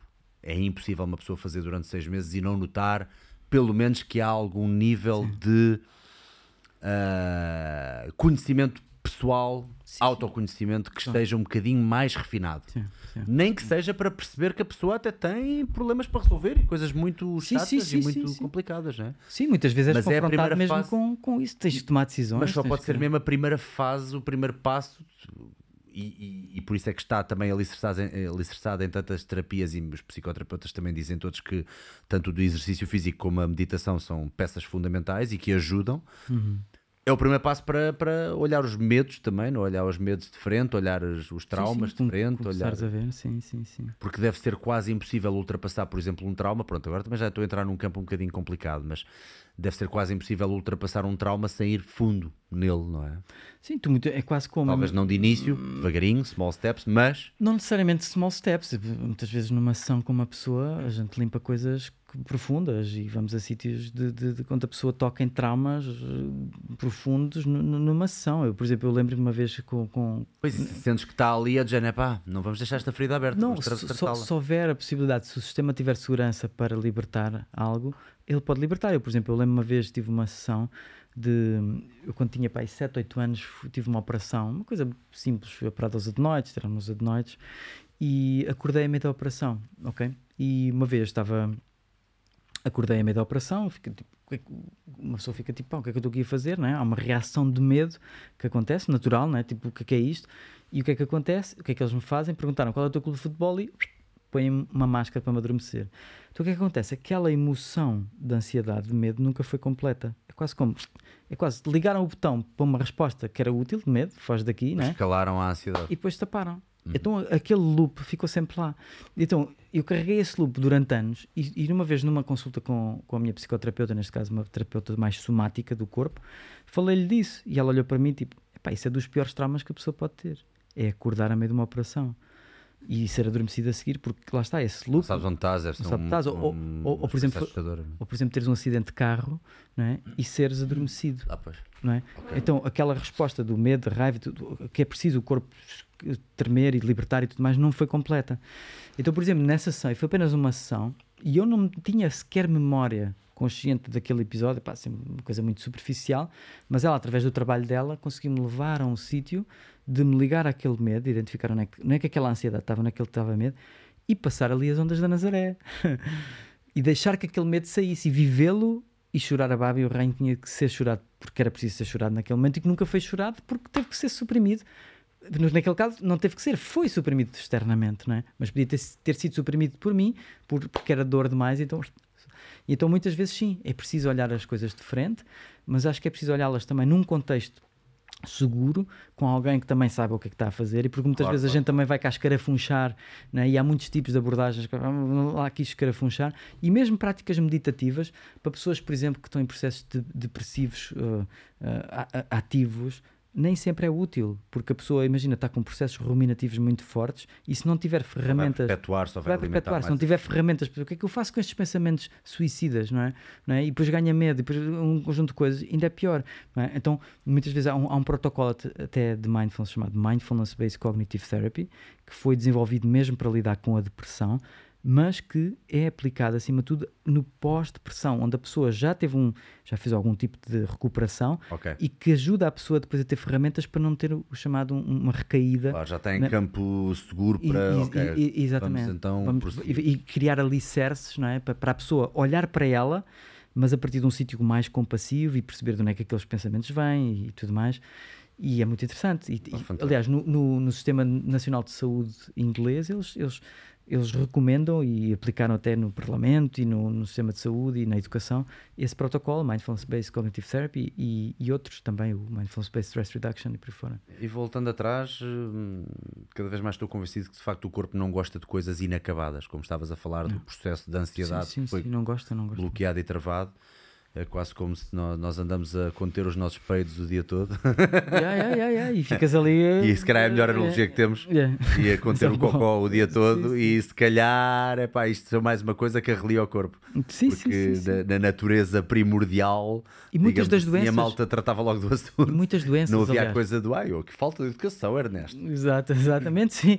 Aliás, se fores à Índia, tu estás, num, estás na Índia, sei lá, num, num- lá, ia lá com bastante frequência, pá, e estás num. Há logo um agachamento e um. E a malta, pá, caga-se e rota e, e- e com, pá, com uma grande naturalidade. E, Aliás, nem sequer aquilo é um. Nem é com Nem a se- cena, e pá. se olhares para a Estranhas pessoa- tu. Exato, tipo, Estranhas pá, tu. tipo, que é que foi? que- E então, então sim, e, e então é, carregar isso, muitas vezes, muitas das nossas doenças, aliás, o, o Gabor Mate, voltando ao Gabor, ah, ele tem um livro até chamado Quando o Corpo Diz Não, está traduzido agora, saiu em português há pouco tempo, e é ele a explicar a relação entre trauma e doenças. E a maior parte das doenças que nós temos na nossa sociedade vem, tem origem no trauma, tem origem em episódios traumáticos, tem origem em suprimir, a pessoa suprimir quem ela é, um conjunto de coisas, doenças autoimunes, então, enfim, um conjunto de coisas que têm uma origem traumática e que foram. De certezinha, sou completamente que- hum, Sim, apoiante, digamos, dentro do pouco que sei. Fa- Faz, faz muito sentido para mim isso. Sim. E, Faz muito sentido. e nós muitas vezes nem sabemos essas cargas que carregamos, né? esses peidos que estão cá por, por dar, não é? Pronto, olha. e com esta nos ficamos com os peitos. os peitos, Bem, já é peitos, tarde, pá. malta. Espero que Epá. tenham gostado deste bocadinho. Olha, muito obrigado pela tua abertura. Epá, sei se obrigado, obrigado algum- também. Uh, eu, eu, para terminar, gostava só de dizer aqui uma frase que foi um mestre de artes marciais que me disse uma vez: que é tudo o que vale a pena está do outro lado do medo. Hum. Tudo o que vale a pena está do outro lado do medo. Não sei se queres deixar também alguma, Tudo alguma vale a coisa que. Não precisa ser uma quote, te- algum conselho que gostasses de dar às Mas tem que ser pessoas. assim uma coisa sábia. Não, não, não. O que te apetecer, se... tu também já disseste tanta coisa que não. Não, eu acho não- que. Não te sintas de- com a ter- pressão de agora encontrar uma quote incrível. Pá, não, Não, a não, não. Essa, essa isso. Se houver mais alguma é coisa que ficou por dizer, tens Eu agora. acho que vale a pena, eu acho que vale a pena Hum. uh, encontrar formas. A minha mensagem seria um bocadinho: vale a pena encontrar formas de reconectar com, com quem nós somos na nossa essência, ok? E isso não tem que ser necessariamente a meditação. Eu acho que a meditação não é para toda a gente, não é, não é bom nem mau. É pessoas que precisam de coisas mais, por exemplo, ativas, né? coisas mais relacionadas com movimento, por exemplo. uh, natureza, enfim, há tantas portas de entrada, ok? Mas que vale a pena, na minha opinião, vale a pena procurarmos perceber quem é que eu sou e o que é que a vida está a querer viver através de mim, não é? Ter essa questão, quem é que eu realmente sou? Não é quem é que eu quero ser, não é? Uh, mas é quem é que qual é quem é que eu realmente acho que sou, não é? E, e muitas vezes a resposta é não sei. Então ir à procura de pá, e não à procura de, um destino, do ah, agora já sei o que é, não, mas isso ser a procura, a procura ser o caminho, né? e a vida ser a, a, constante procura dessas respostas. O que é que a vida me está a chamar agora? O que é que está, o que é que me inspira? O que é que me põe um brilho nos olhos? O que é que, qual é que, o que é que está aqui vivo em mim? E depois honrar isso, honrar essa vida, é? essa vida com V grande que está a querer manifestar-se, sei lá, na, na minha forma no, no, meu corpo, na minha mente, na, né? e, e é o que me ocorre. É uma excelente é uma forma de ver as coisas, porque assim não estamos a pôr a pressão toda em nós também. A vida está a viver através de nós. Nós somos um veículo de somos, vida. Somos tal um como, veículo. Tal como a vida também é um veículo de nós, não é? Nós fazemos parte todos deste. deste, yeah. deste... Sim, sim. Nós, no fim, criamos uma forma um bocadinho semelhante de ver as coisas, principalmente com o advento de coisas mais de performance cada vez que a malta diz vou treinar só o gêmeo, vou treinar só. É, é tão difícil isolar mesmo, mesmo, mesmo. Sim, um sistema integrado. Nós é? somos um sistema integrado, exatamente. Tu treinas os teus gêmeos e vai servir para o teu corpo todo. Yeah. Ou seja, vais, vais fomentar, quanto mais não seja, o bombear da, da, da, da, da circulação sanguínea que vai ajudar yeah. o resto. E, quer dizer nós somos um sistema integrado e interligado e então, como tal, não devemos eh, achar que tudo começa e acaba em nós. Sim, e mesmo esta Isso coisa, é o pensamento, o corpo, é tudo, um, é tudo a mesma coisa, está tudo ligado de alguma forma, faz tudo parte do mesmo sistema. É. Vasco, uma vez mais, muito obrigado pela tua partilha. Não, obrigado. Uh, tua, onde é que é mal é vascogaspar.com, é ponto .com, não é? Ponto .com. Nós há bocado tivemos a mostrar o site. É, vascogaspar.com. Pronto, tem a informação toda, vascogaspar.com uh, e se calhar uma parte 2 ou então uma sessão dessas. Eh, Quando quiseres, sim, se quiseres, eu até sugiro, se quiseres fazer primeiro tu e um grupo de pessoas que queiras fazermos uma coisa assim mais privada para verem e depois fazem experiência, sejam cientistas, façam Pronto, se eu explodir, um já sabem que não vale a pena dedicam assim um acontecer alguma coisa má e depois vemos, sim, sim é pá, fantástico. Como Olha, muito obrigado, muito, muito, obrigado. Obrigado eu, obrigado. Malta, fiquem bem, façam like no vídeo antes de bazarem. Ah, e já agora, e já agora, não se esqueçam, dia 12 e 13, portanto, sexta e sábado, vai haver, já, mete aí já agora, oh, exatamente. Um, a cargo da Junta de Freguesia de Benfica, no Complexo Esportivo António Livramento, Auditório Carlos Paredes, dia 12 de maio, Round Tables, uh, e eu vou estar na mesa redonda de, das 14h30 a falar sobre desporto, sobre exercício físico, e no dia 13 de maio vou dar uma aula aberta às 11 horas.